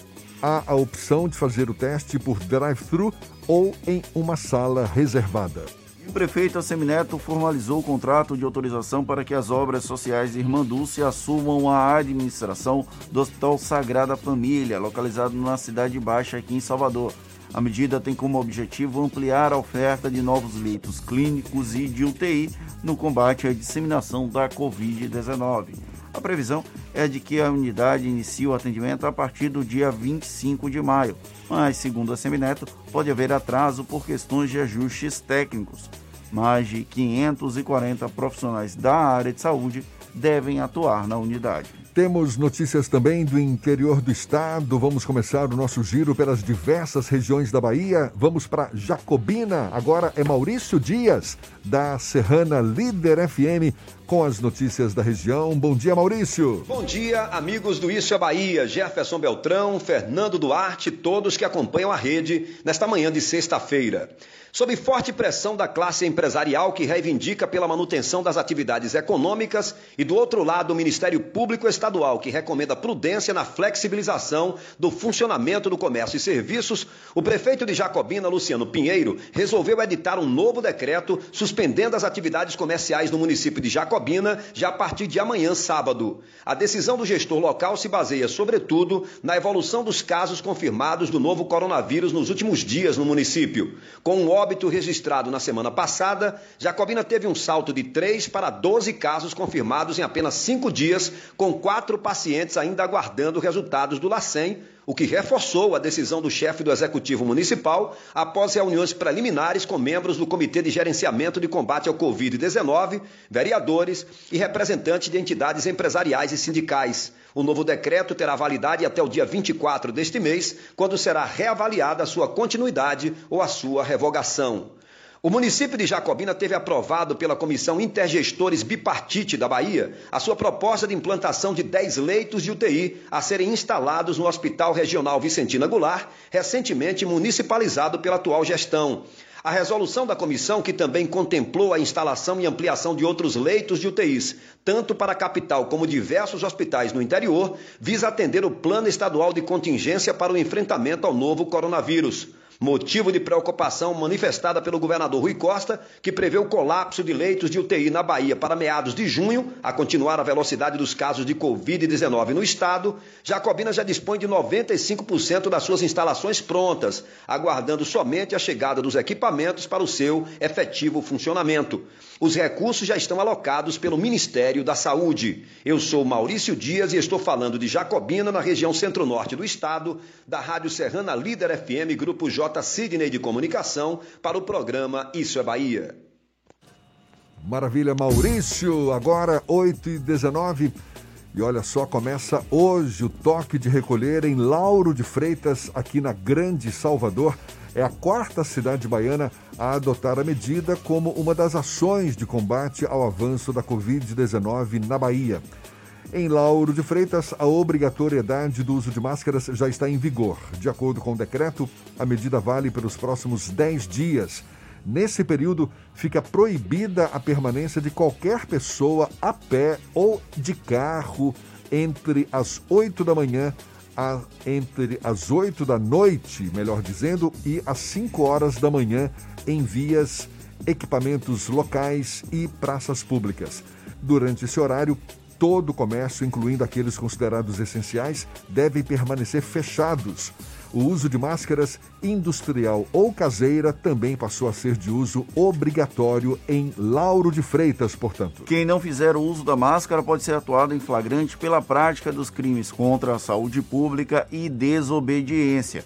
Antes de Lauro de Freitas, Itabuna, Ipiaú e Jequié já tinham anunciado o toque de recolher como medida para conter o avanço da Covid-19 aqui na Bahia, medida endossada pelo governo do estado. Agora 8h21 e a gente vai para Rui Barbosa. Temos notícias também com J. Sidney da RB Líder FM. Bom dia, Jota. Bom dia, Fernando. Bom dia, Jefferson. Isso é Bahia, 15 de maio de 2020, tempo nublado aqui na cidade de Rui Barbosa. Hoje é Dia Internacional da Família. A Prefeitura de Buquira, localizado na bacia do Paramirim, informou seu primeiro caso de coronavírus. Um caminhoneiro de 42 anos que retornou do Pará dia 3 de maio com sintomas gripais. Em Morro do Chapéu, na Chapada Diamantina, a Prefeitura comunicou um caso e que o contaminado encontra-se internado no Hospital e Maternidade São Vicente de Paulo, mas sem sintomas compatíveis com a definição do caso suspeito do Ministério da Saúde. Itaberaba, aqui pertinho, tem sete casos confirmados e dois óbitos. Rui Barbosa, dois casos foram notificados. Segundo informações, o segundo caso trata-se de uma pessoa que teve contato com o primeiro caso testado positivo. A Prefeitura de Rui Barbosa informou que todas as medidas necessárias já estão sendo tomadas e que vem intensificando as ações no combate ao coronavírus. E atenção! A partir de hoje, nesses municípios ficam proibidas a circulação, a saída e a chegada de qualquer transporte intermunicipal, público ou privado. São essas informações, J. Sidney, da RB Líder FM, para o Isso é Bahia. Olha só, três investigadores da Polícia Civil suspeitos de envolvimento com extorsões e sequestro contra comerciantes dos bairros de Pau da Lima e São Marcos, aqui em Salvador, foram demitidos ontem. A informação foi divulgada pela Secretaria Estadual da Segurança Pública. O caso ocorreu em fevereiro de 2016. Após denúncias das vítimas, o trio chegou a cumprir prisão preventiva por 30 dias na Corregedoria da Polícia Civil. Atualmente, dois deles permaneciam na ativa e um já estava aposentado. E olha só que situação, Jefferson. O governo da Bahia informou que é falsa uma mensagem sobre a implantação da lei seca no estado em virtude da pandemia do coronavírus, assim como que tal medida teria sido decretada pelo governador Rui Costa. De acordo com o governo, a informação está em circulação nos aplicativos de distribuição de mensagem. Para denunciar notícias falsas, é só entrar em contato com os perfis do governo da Bahia no Instagram e no Facebook. Você imagina a lei seca aqui na Bahia? Aí seria motivo para guerra civil. Paulinho mesmo ia ficar revoltado, ia partir para cima de todo mundo e até bater na gente, se duvidasse. Mas é notícia falsa, então tá liberado, né? Olha, uma informação que a gente divulgou na primeira hora, mas que vale destacar para os nossos ouvintes do interior do estado também. A Assembleia Legislativa da Bahia aprovou um projeto de lei que autoriza o pagamento de benefício de 500 reais para infectados pelo novo coronavírus e que optam por se hospedar nos centros e acampamentos de acolhimento contra a doença. O benefício foi anunciado pelo governo da Bahia há uma semana vão ser contemplados aqueles pacientes que cumprirem o isolamento nos centros de acolhimento no estado, que ficam no Parque de Exposições e nos bairros do Rio Vermelho e Itapuã, aqui na capital. Conforme anunciou o governador Rui Costa, a medida deve ser aplicada em outros municípios da Bahia, como Ilhéus e Itabuna. Agora, 8h24, a gente faz o intervalo e volta já já. Você está ouvindo Isso é Bahia. Irmãs e irmãos, meu abraço apertado vai aqui nessa canção. Com amor, obrigado por sua dedicação. Tantas vidas hoje estão em suas mãos. Quem acolhe, quem cuida, quem cura, quem se dá de coração. Você que encara essa luta na rua, não se sinta só. Pois nada vale mais do que a vida, ela é o bem maior. Vai na fé, vai na paz, estamos em casa numa só voz. Vai pelos seus, vai pelos nossos, vai por todos a nós. todos os profissionais que salvam vidas e cuidam das pessoas. Uma homenagem do governo do estado. Você sabe o que a Assembleia faz? Faz valer os seus direitos. Lutando para evitar a saída da Petrobras e manter empregos e investimentos no estado. Também cria políticas que valorizam as mulheres, os negros, o público LGBT e a oferta de uma educação de qualidade para indígenas. E ainda dão prioridade de matrícula em escolas públicas às crianças filhas de vítimas de violência doméstica. Porque para a Assembleia, garantir o direito dos baianos é o nosso dever. Assembleia Legislativa da Bahia, fazendo valer. A tarde FM. Trânsito. A tarde FM. Oferecimento: Monobloco, Auto Center de portas abertas com serviço de leva e trás do seu carro. Temos notícias de acidente na Estrada do Coco. Cláudia Menezes tem os detalhes. Cláudia. Oi, Jefferson. Teve um capotamento na Estrada do Coco, no trecho de Portão, sentido litoral. O veículo capotou e foi parar do outro lado da pista, no sentido Salvador. Parece que o motorista teve ferimentos graves e uma equipe médica foi deslocada para prestar esse atendimento. Tem bastante intensidade nesse trecho da Estrada do Coco. Em outro ponto, o trânsito melhorou na CM Detran, no sentido rótula do Abacaxi. Teve um acidente mais cedo na região da rodoviária, mas a situação já foi resolvida. Você já conhece os produtos Veneza? Veneza tem uma grande variedade de queijos e iogurtes e o melhor doce de leite. Vá de Veneza, é uma delícia. Volto com você, Jefferson. Obrigado, Cláudia. A Tarde FM de carona com quem ouve e gosta.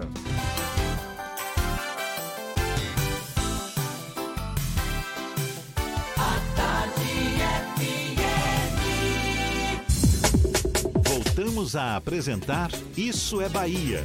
Um papo claro e objetivo sobre os acontecimentos mais importantes do dia. Imunidade de grupo ou imunidade coletiva seria uma solução confiável no combate à Covid-19? O princípio consiste em deixar o vírus se propagar na população para que esta possa desenvolver anticorpos. A Organização Mundial da Saúde contesta a tese. Por outro lado, o isolamento social por um longo período seria prejudicial à própria imunidade do organismo? Ou seja, as pessoas poderiam ficar mais vulneráveis aos vírus e bactérias em geral, exatamente por não estarem interagindo com o meio como normalmente fazem? Assuntos polêmicos e a gente conversa sobre esses temas com o médico infectologista Claudilson Bastos, nosso convidado aqui no Issa Bahia. Mais uma vez, seja bem-vindo. Muito obrigado por aceitar o nosso convite. Bom dia, doutor Claudilson. Bom dia. É um prazer estar aqui novamente, dando uma entrevista é, em um assunto que realmente é o assunto hoje mais discutido do mundo. Primeiro, essa história. As pessoas isoladas socialmente, lavando as mãos o tempo todo, não interagindo com o meio, com as pessoas em geral, como normalmente fazem. Tem fundamento a ideia de que após esse período de isolamento social, de quarentena, as pessoas vão estar mais vulneráveis, a imunidade delas estará mais baixa exatamente porque não interagem com as demais pessoas, não trocam, é, digamos, é, com vírus que convivem conosco aí no seu dia a dia uhum. e tal. Tem, tem fundamento essa história? Olha, é, por um lado, a gente sabe, e vou, vou fazer um breve histórico sobre a nossa infância. Todo mundo sabe que os nossos pais e mães, ah, tem que sair, a criança tem que sair, tem que pegar a mão no chão, pegar na areia, brincar para criar imunidade. Não tem essa estado, não tem essa história? Exatamente. Exatamente, tem essa história. Precisa sair, ficar, senão. Por um lado, tem sentido, porque realmente é, a criança ela não tem imunidade e a imunidade dela vai adquirindo com o passar do tempo, criando anticorpos. E para criar os anticorpos, ela precisa se expor até certo ponto, certo? Então isso tem uma lógica. Porém, no momento que a gente está aqui, a gente está pontuando um aspecto, que é o aspecto do coronavírus. E o aspecto está sendo colocado em função da questão da atenção à saúde, no atendimento aos pacientes. Se todo mundo sair de vez para a rua e todo mundo se expor, é, o sistema de saúde vai entrar em, colapso. Porque, ao mesmo tempo, todos terão digamos assim, uma exposição grande, o número de mortalidade e de morbidade doentes será muito grande. E ninguém vai conseguir, em lugar nenhum no mundo, suportar isso. Então, esse é o X da questão. É o fato de que, se todos estiverem lá fora ao mesmo tempo, não haverá condições de atender a todos. Será impossível pela situação humana, entendeu? A, a, a nível de humanidade. Então, o isolamento social está sendo colocado em função pontual disso, né, para que a gente possa ter um tempo suficiente para que os hospitais tenham condições, estrutura humana, estrutura de material, e que, caso houver uma demanda grande, que já está tendo, a gente tenha condições mínimas de dar atenção à população. É este o X da questão. Ficou Não. claro? Não, essa questão, tudo bem, acho que não, não há dúvida em relação a isso. Esse isolamento social, esse cuidado todo que está sendo é, é, recomendado para as pessoas é exatamente para que a velocidade de propagação desse vírus diminua e a gente não, não provoque um colapso no sistema de saúde do país. Quanto a isso, tudo bem. Agora, é chave. Não, exatamente. Não, essa, essa é a grande questão. É o que tem provocado esse isolamento social. Agora, independentemente desse cuidado que estamos tendo com o novo coronavírus, existe o risco de as pessoas, após essa quarentena, estarem mais fragilizadas do ponto de vista da, ah, da imunidade diante das, dos vírus Na e bactérias? A imunidade são vários fatores. Tem os fatores imunológicos da pessoa, genéticos que ele adquiriu. Por exemplo, tem pessoas alérgicas. Não é todo mundo que é alérgico. Uma pessoa alérgica é uma pessoa que, por exemplo, tem tendência a ter infecção é, mais fácil do que outras pessoas. É, então, existem fatores individuais do próprio organismo. Existem fatores ambientais. Mesmo assim, dentro de casa, a pessoa tem situações de má higiene, é, condições insalubres, é, que levam a ter infecção. E é, o fato dela estar em casa por si só não justifica que ela vai estar exposta lá fora e vai estar mais fragilizada. Esse ponto aí não é um ponto é, fundamental. Ah, se todo mundo ficar em casa, quando sair, todo mundo vai ficar com a baixa imunidade. Não. Isso depende muito da idade, de comorbidade, se as pessoas têm algum problema de saúde, é, de fatores genéticos, de fatores ambientais. Tudo isso é, é que leva a pessoa a estar exposta ou não. E nessa exposição, porque todo mundo se expõe, é, vai ver se ela consegue combater ou não. Existe uma lei da física. No mesmo espaço não pode ocupar dois corpos. Não é? Então, o organismo, nós, ocupamos esse espaço, ou vírus, bactérias, ocupa esse espaço. Então a gente está eternamente, durante toda a vida, lutando na natureza contra vírus e bactérias. Elas fazem parte da natureza e não vão deixar de existir. Então, é, a gente está a vida toda combatendo esse tipo de situação. É interminável até o fim das nossas vidas. E essa tese claro? de que. Não, ficou claro sim. E essa tese de que a chamada imunidade coletiva também seria uma solução Imunidade confiável? De rebanho, né? Como? De rebanho, você quer dizer. De É, rebanho. exatamente. De Ou rebanho. seja, deixar que o vírus seja infectado aí por todas as pessoas para que o, o rebanho, se a, se a gente pode chamar assim, né, é, é, tenha Não, o termo correto, anticorpos. É. anticorpos naturais. Isso, te- vo- o senhor está entrando é, na linha da, da, da- da medicina naturalista. Tem muita gente ainda hoje, por exemplo, sarampo. Sarampo, nós tivemos o surto de sarampo. Nós temos sarampo ainda. O sarampo está aí, certo? Sim. Pessoas de sarampo. É, algumas pessoas, na nossa época, eu posso dizer nossa época, você deve estar com 45 anos, ou 40, não é isso? muita Quase gen- 60, Muita doutor. gentileza da sua parte, mas que seja, vá, não tem problema. Tudo bem. Na época dos nossos avós, era dito isso. Ah, não, o menino tem que catapora, sarampo. Não, deixa ele pegar, porque ele, é bom que ele, que ele já cria imunidade. Exatamente, exatamente. Ainda hoje, tem pessoas que é, que é contra vacinas, contra a imunidade da vacina. Ou seja, prefere que a criança se exponha para ela ficar com sarampo, mas aí é um risco. A pessoa que vai se expor ao sarampo, sarampo é uma doença extremamente perigosa, pode matar, a pessoa pode morrer, é, principalmente se a criança é desnutrida, etc. e tal. Então, essa situação que a gente é, recebeu do passado não é válida hoje. Não significa que a pessoa que vá se expor para o coronavírus, ela tem que se expor para criar imunidade. Não.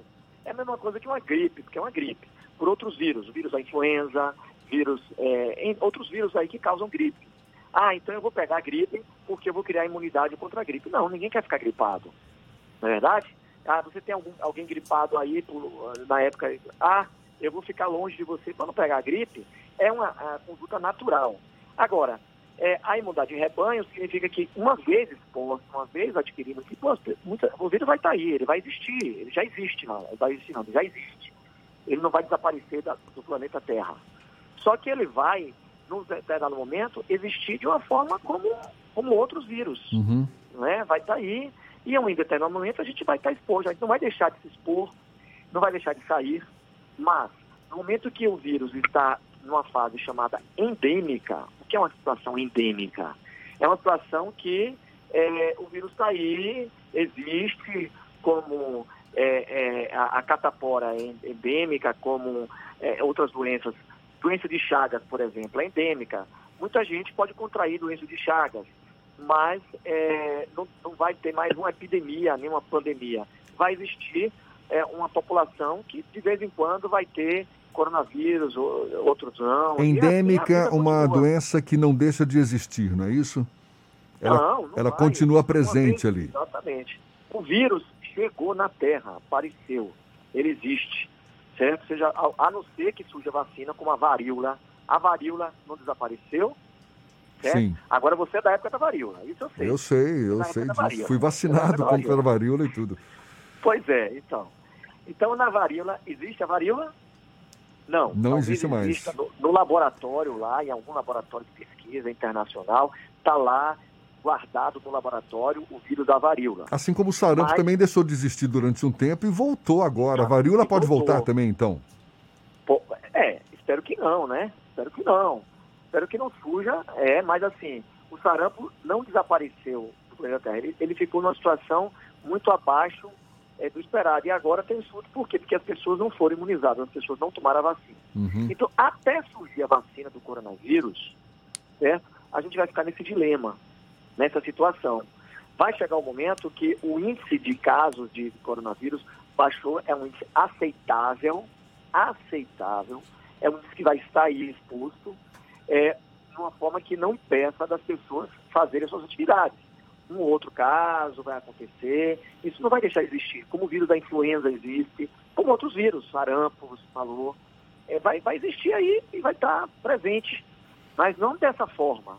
É, é como se for, é como se dissesse, ele apareceu do nada, não foi do nada, né? apa- Apareceu e a gente realmente não tinha conhecimento disso, não tivemos memória imunológica. É. É, entendeu? Essa memória que nossos anticorpos criam memória para o vírus. Doutor Claudilson, o Fernando quer fazer uma pergunta para o senhor também. A minha pergunta é exatamente nesse sentido, dessa memória imunológica que a gente não tem para o coronavírus, mas nós temos figuras, pessoas que foram altamente expostas ao vírus e que não necessariamente e que não testaram positivo para ele. A gente tem, por exemplo, aqui um caso é, bem, bem palpável do secretário de saúde do estado que os dois filhos dele testaram positivo e ele testou negativo. O próprio prefeito Assemineto tinha um contato direto com o Caio Moraes, o Caio Moraes testou positivo e a Semineto acabou não tendo, não testando positivo, fora o presidente da República. Por que algumas Uhum. pessoas contraem o vírus e outras pessoas têm uma resistência maior? Como é que funciona isso, Entendi. essa porta de entrada do coronavírus? A ciência já encontrou algum tipo de explicação para isso? Olha, é, eu vou fazer uma pergunta a você e você também responder. Quem nasceu primeiro, o ovo ou a galinha? não dá para dizer. Existem coisas, existem coisas na natureza humana que é, faz parte da natureza humana. Aí a gente pode dizer que a ciência, ela não é o todo. Ela não vai explicar o tudo, é os mistérios da vida. Existem questões genéticas do indivíduo que ele tem defeitos. Tem gente que tem, é, tem relação sexual com pessoas com AIDS, né?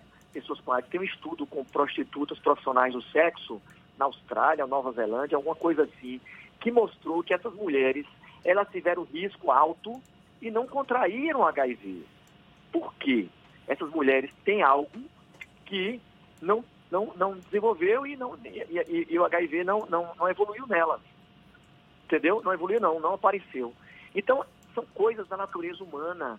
Aí você dá o seu, a sua árvore genealógica. Tem gente que tem um, ah, meu pai, meu avô morreu com 105 anos. Então eu tenho uma boa imunidade, vou ficar igual meu avô e minha avó, que morreu com 105. Não tem essa história? É. Sim. Não é isso? Sim. Por que alguém morre com 50 anos, 60 anos de uma infecção? Tem, e, e- e tem um- uma questão com meningite, por exemplo. A gente tem muitos casos de meningite. E a- a- hoje mais não, graças a Deus, é menos. Mas, por exemplo, as crianças com meningite, os pais desesperados, angustiados, com medo, com insegurança. Tem a questão psicossomática, tem a questão também emocional que influencia. O estado imunológico tem a ver com o estado de humor. Né? As pessoas com depressão, elas têm baixa resistência. Você sabe disso. Então, É a depressão é o mal do século. Então, a depressão baixa a imunidade. E você é, é, é, se expõe mais e, e dessa forma, a- a- na exposição, você contrai a doença. Então, essas pessoas muito é, é, é, tensas, joga adrenalina no corpo, é tóxico, isso baixa a imunidade. Então, esses pais, alguns deles, eu peguei, eles desenvolveram meningite. Eu falei, poxa, por que eu tive meningite? Tudo bem, você teve contato com seu filho tal, não teve, mas ao mesmo tempo tem essa questão. Eu percebi que esses pais que são muito angustiados, desesperados, morrem de medo, têm tensão, tem todo, né? Tem um ditado é, que tem corpore sana, mente sana, corpore sana. A mente sã, corpo são. Então, é, é uma coisa só, mente e corpo, não dá para separar. Certo? Então, se você é uma pessoa tensa, se você é uma pessoa com depressão, sua imunidade abaixa. O senhor acredita que mais cedo ou mais tarde a maioria das pessoas vai estar infectada pela, pelo novo coronavírus? Acredito que sim. Sabe por quê? Porque a maioria, graças a Deus, será assintomática. Pegou o coronavírus e não sabe. Só depois, por acaso, vai saber se fizer o exame lá adiante. Tá entendendo? Então, muitos são assintomáticos.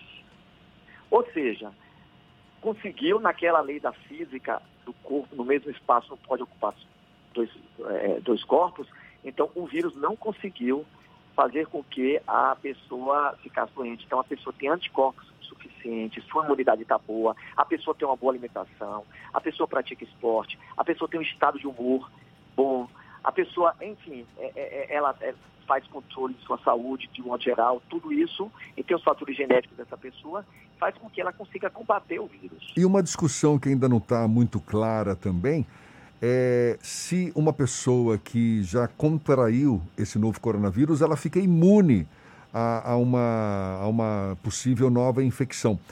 Em termos gerais, é, é- é o que ocorre, não é verdade? A gente cria anticorpo é, para é. um determinado vírus. Agora, Exato. Não está muito claro isso ainda, não é, doutor? Não, porque é um vírus novo. Tudo que é novo aquela questão do novo, né? A gente sai da zona do conforto, não tem tal da zona do conforto, nós saímos da zona do conforto. Nós não somos onipresentes, oniscientes. O ser humano não é o todo. Nós não somos o dono do mundo, o dono da vida, o dono da terra. Embora alguns poderosos achavam isso, não é verdade? É verdade. Mas não é o caso. Então, é, sendo assim, acredito eu, e é possível exatamente, que boa parte das pessoas vão ter imunidade, criar anticorpos. Eu vou falar da coqueluche, por exemplo, coqueluche. Temos coqueluche. Coqueluche da sua época também, uhum. né? Ainda tem coqueluche. Mas algumas pessoas, com o passar do tempo, cai a imunidade da coqueluche. Ela tem que ser revacinada. Uhum. Certo? Então a coqueluche, principalmente o adolescente, pode ter aquela tosse e é coqueluche, ele não sabe. Também chamada de tosse comprida, né? Exatamente. A mesma coisa é com é, é, difteria, que também hoje não.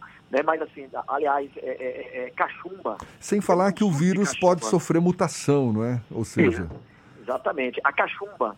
Não teve episódio de cachumba ano passado? Acho que foi no passado, em algumas regiões. Por quê?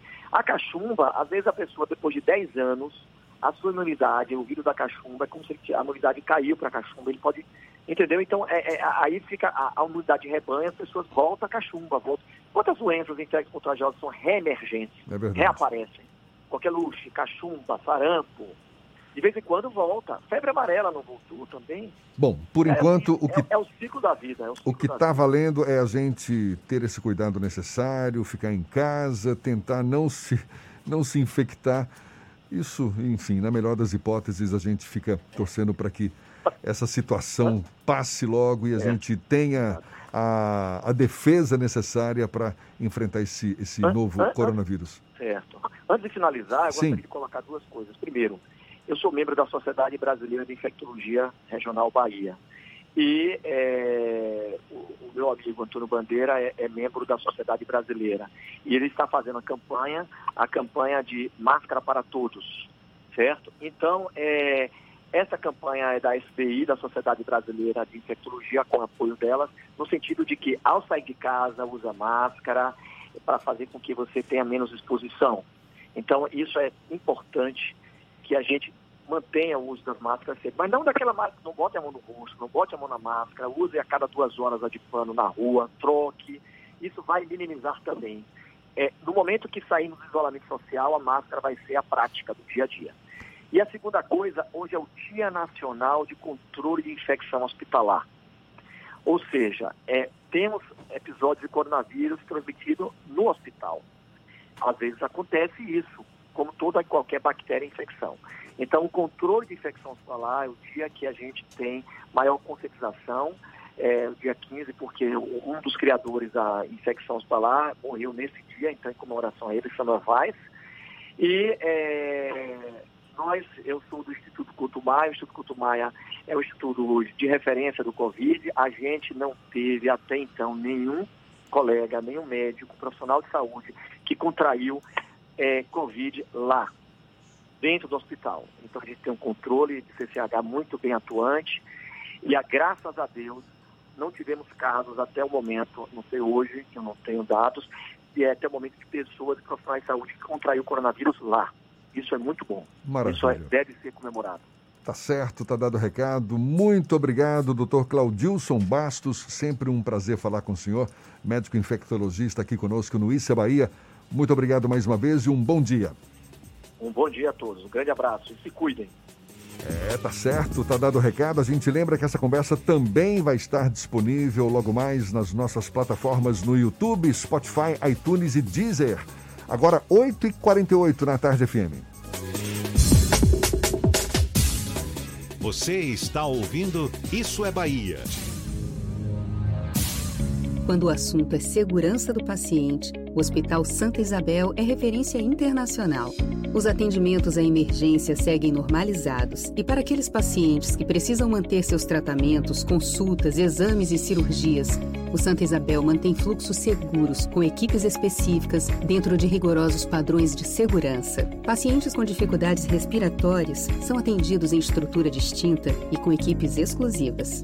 Vamos juntos superar esse Você momento. sabe o que a Assembleia faz? Faz valer os seus direitos. Valorizando uma pauta pró-municípios que garante os recursos das cidades do interior. Além disso, a ALBA debate normas para o transporte complementar, beneficiando quem não é atendido pelo sistema. E atenta ao que acontece no dia a dia, a ALBA cobra ações para preservar a segurança das barragens existentes na Bahia. Porque para a Assembleia, garantir o direito dos baianos é o nosso dever. Assembleia Legislativa da Bahia, fazendo valer. Como vou faturar com a loja fechada? Preciso começar a vender pela internet. As contas da empresa não fecham.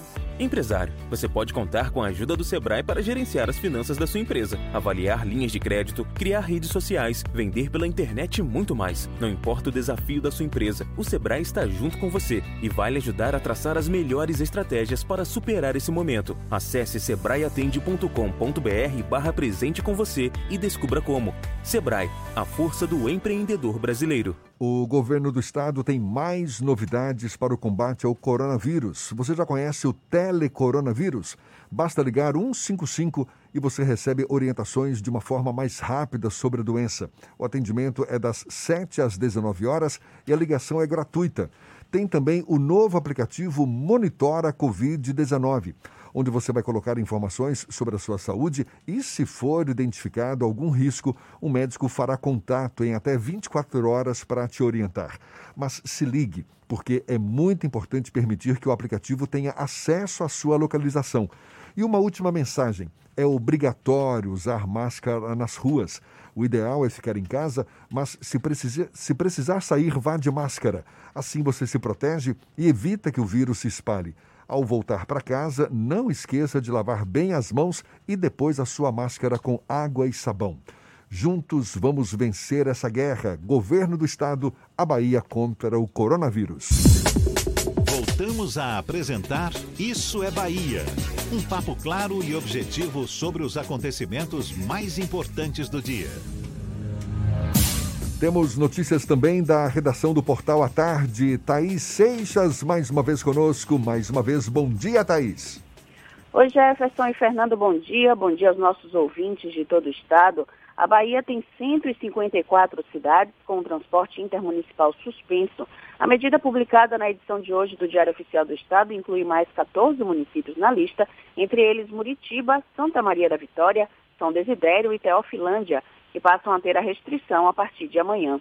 O decreto também autoriza a retomada do transporte em Guaratinga e Rio Real, que estão há 14 dias ou mais em novos casos de Covid-19.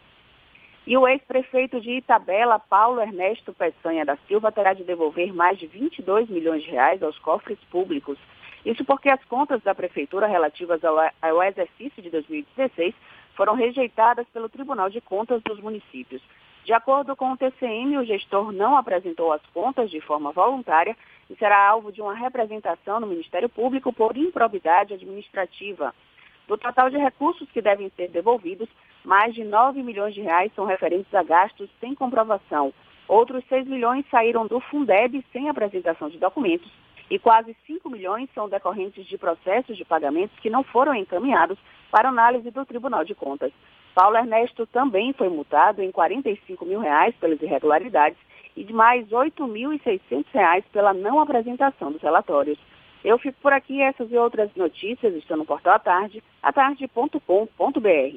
Volto com você, Jefferson. Valeu, Thaís. E um novo laboratório público estadual entra em operação em Jequié, na região sudoeste. O novo equipamento vai realizar testagens do tipo RT-PCR, que é o padrão ouro para a detecção do genoma viral do coronavírus. O secretário estadual da Saúde, Fábio Vilas Boas, vai estar no município logo mais às 11 horas, visitando a unidade que está localizada no Centro de Referência em Doenças Endêmicas Pirajá da Silva. A Codesal Defesa Civil de Salvador recomendou à Marinha, por meio de ofício, que sejam feitas intervenções na barragem dos Macacos, localizada no limite entre Salvador e o município de Simões Filho. A barragem teve rachaduras que, segundo moradores, se agravaram com as chuvas dos últimos dias. Também foi recomendado que a Marinha realize em caráter de urgência inspeções, investigações e monitoramentos do controle do local. Na última segunda-feira, a Codesal fez uma vistoria técnica da barragem em que ficou constatada a necessidade de intervenções, cuja responsabilidade é da União. E a gente agora vai para Eunápolis, extremo sul da Bahia. Paulo Henrique, da Ativa FM, tem as notícias da região. Bom dia, Paulo. Bom dia, Jefferson. Bom dia, Fernando. Bom dia a todos os amigos que ouvem o programa Isso é Bahia.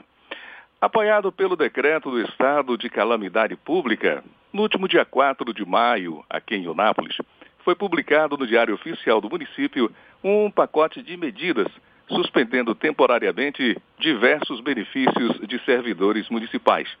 Vale transporte, gratificação de produtividade, hora extra, regência de classe, ajuda de custo, periculosidade, adicional noturno, adicionais de salubridade, plantões. Pois é. E devido à suspensão de tais benefícios salariais para os servidores, visando adequar as finanças à nova realidade financeira com a queda da arrecadação, a medida tomada pela Prefeitura de Onápolis causou impacto nas finanças de tais servidores em razão da cobrança dos empréstimos que fizeram, empréstimos consignados, que foram baseados no valor salarial com benefícios e vantagens. Na manhã de ontem, houve um encontro entre o prefeito de Onápolis, Roberto Oliveira, do PSD, e Raul Toso, superintendente executivo da Caixa, além de Rodrigo Silva e Adelson Farias, gerentes gerais de rede quando na oportunidade o prefeito entregou uma solicitação para a suspensão da cobrança por um prazo de 90 dias. A instituição aceitou a proposta e prometeu encaminhá-la para a aprovação do jurídico, para que a suspensão seja autorizada. Aliás, tal medida tomada pelo município levou a PLB Sindicato a promover manifestações, uma vez que a classe dos professores foi uma das mais atingidas. Conversamos ontem com o prefeito Roberto Oliveira. Ele nos informou que é preciso que todos compreendam o momento pelo qual o município está passando e que, infelizmente, medidas precisam ser tomadas para que as finanças não entrem em colapso, o que ocasionaria falta de recursos para o pagamento de demais despesas, inclusive investimentos na saúde.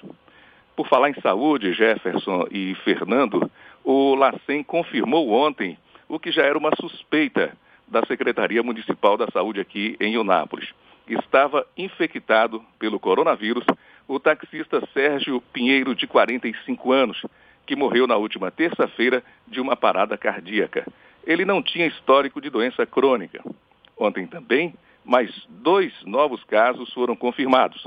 São dois homens, com 36 e 41 anos de idade. Um está internado em isolamento domiciliar com sintomas leves e o outro está internado com sintomas moderados os novos números no cenário da pandemia aqui em Unápolis, agora consta também o seu primeiro óbito. São 175 casos notificados, 48 confirmados, 15 em isolamento, um óbito, 32 pacientes recuperados, 100 casos descartados, 27 aguardando pelo resultado e 129 seguem em monitoramento. As notícias de hoje são essas aí. E nós estaremos de volta na próxima terça-feira, aqui direto dos estúdios da Ativa FM em Eunápolis. Paulo Henrique para o programa Isso é Bahia. De Eunápolis a gente vai para Itabuna. Evandro Lima, da Interativa FM, também tem notícias da região. Bom dia, Evandro. Bom dia, Jefferson Fernando. As informações de Itabuna, sul da Bahia. Na noite desta quinta, a Vigilância Epidemiológica de Itabuna divulgou um card informativo que traz os bairros de Itabuna onde moram as pessoas infectadas pelo coronavírus e que tiveram a Covid-19 constatada. O bairro de Fátima sempre esteve em destaque negativo nessa lista, mas agora a situação se agravou ainda mais. Por lá são 51 pessoas infectadas, quase 12% do total contabilizado até agora. Na sequência, entre os 10 bairros com mais pacientes de Covid-19, aparecem os bairros São Caetano, com 33, Califórnia e Centro, com 26 casos cada, Santo Antônio, com 25, Pedro Jerônimo, com 18 pacientes contaminados, Jardim Vitória e Conceição, com 17 casos cada, Mangabinha, com 16 casos e Nova Ferradas, com 13 moradores infectados. O prefeito Fernando Gomes anunciou que nos próximos dias o município estará viabilizando um auxílio de 500 reais a pacientes com coronavírus, assintomáticos ou com sintomas leves, que aceitarem ficar em quarentena em um abrigo público disponibilizado pelo município. Sobre essa medida, o prefeito explicou que a prefeitura vai colocar um hotel à disposição das pessoas que contraíram o vírus e não conseguem se manter isoladas em casa. Segundo o prefeito, o objetivo é evitar que os pacientes infectados contaminem seus familiares, vizinhos ou pessoas próximas. Eu sou Evandro Lima, falando da redação da Rádio Interativa FM de Itabuna, sul da Bahia. Um bom final de semana, Jefferson. É com você. Acabou, Fernando! Encerramos mais um Isso é Bahia. Muito obrigado pela companhia de todos vocês. Hoje é sexta-feira. Nos vemos na próxima segunda-feira, às sete da manhã, para Salvador e em torno, e a partir das oito para todo o estado. Um grande abraço para todos vocês. Fiquem em casa no final de semana e nos vemos na segunda-feira. Muito obrigado pela companhia, pela parceria, pela confiança. Sexta-feira, bom dia para você, bom fim de semana. Aproveite, faça tudo de bom. Fico desejando aqui para você um excelente fim de semana. Na segunda-feira tem mais. Tchau, tchau, tchau, tchau, tchau, tchau.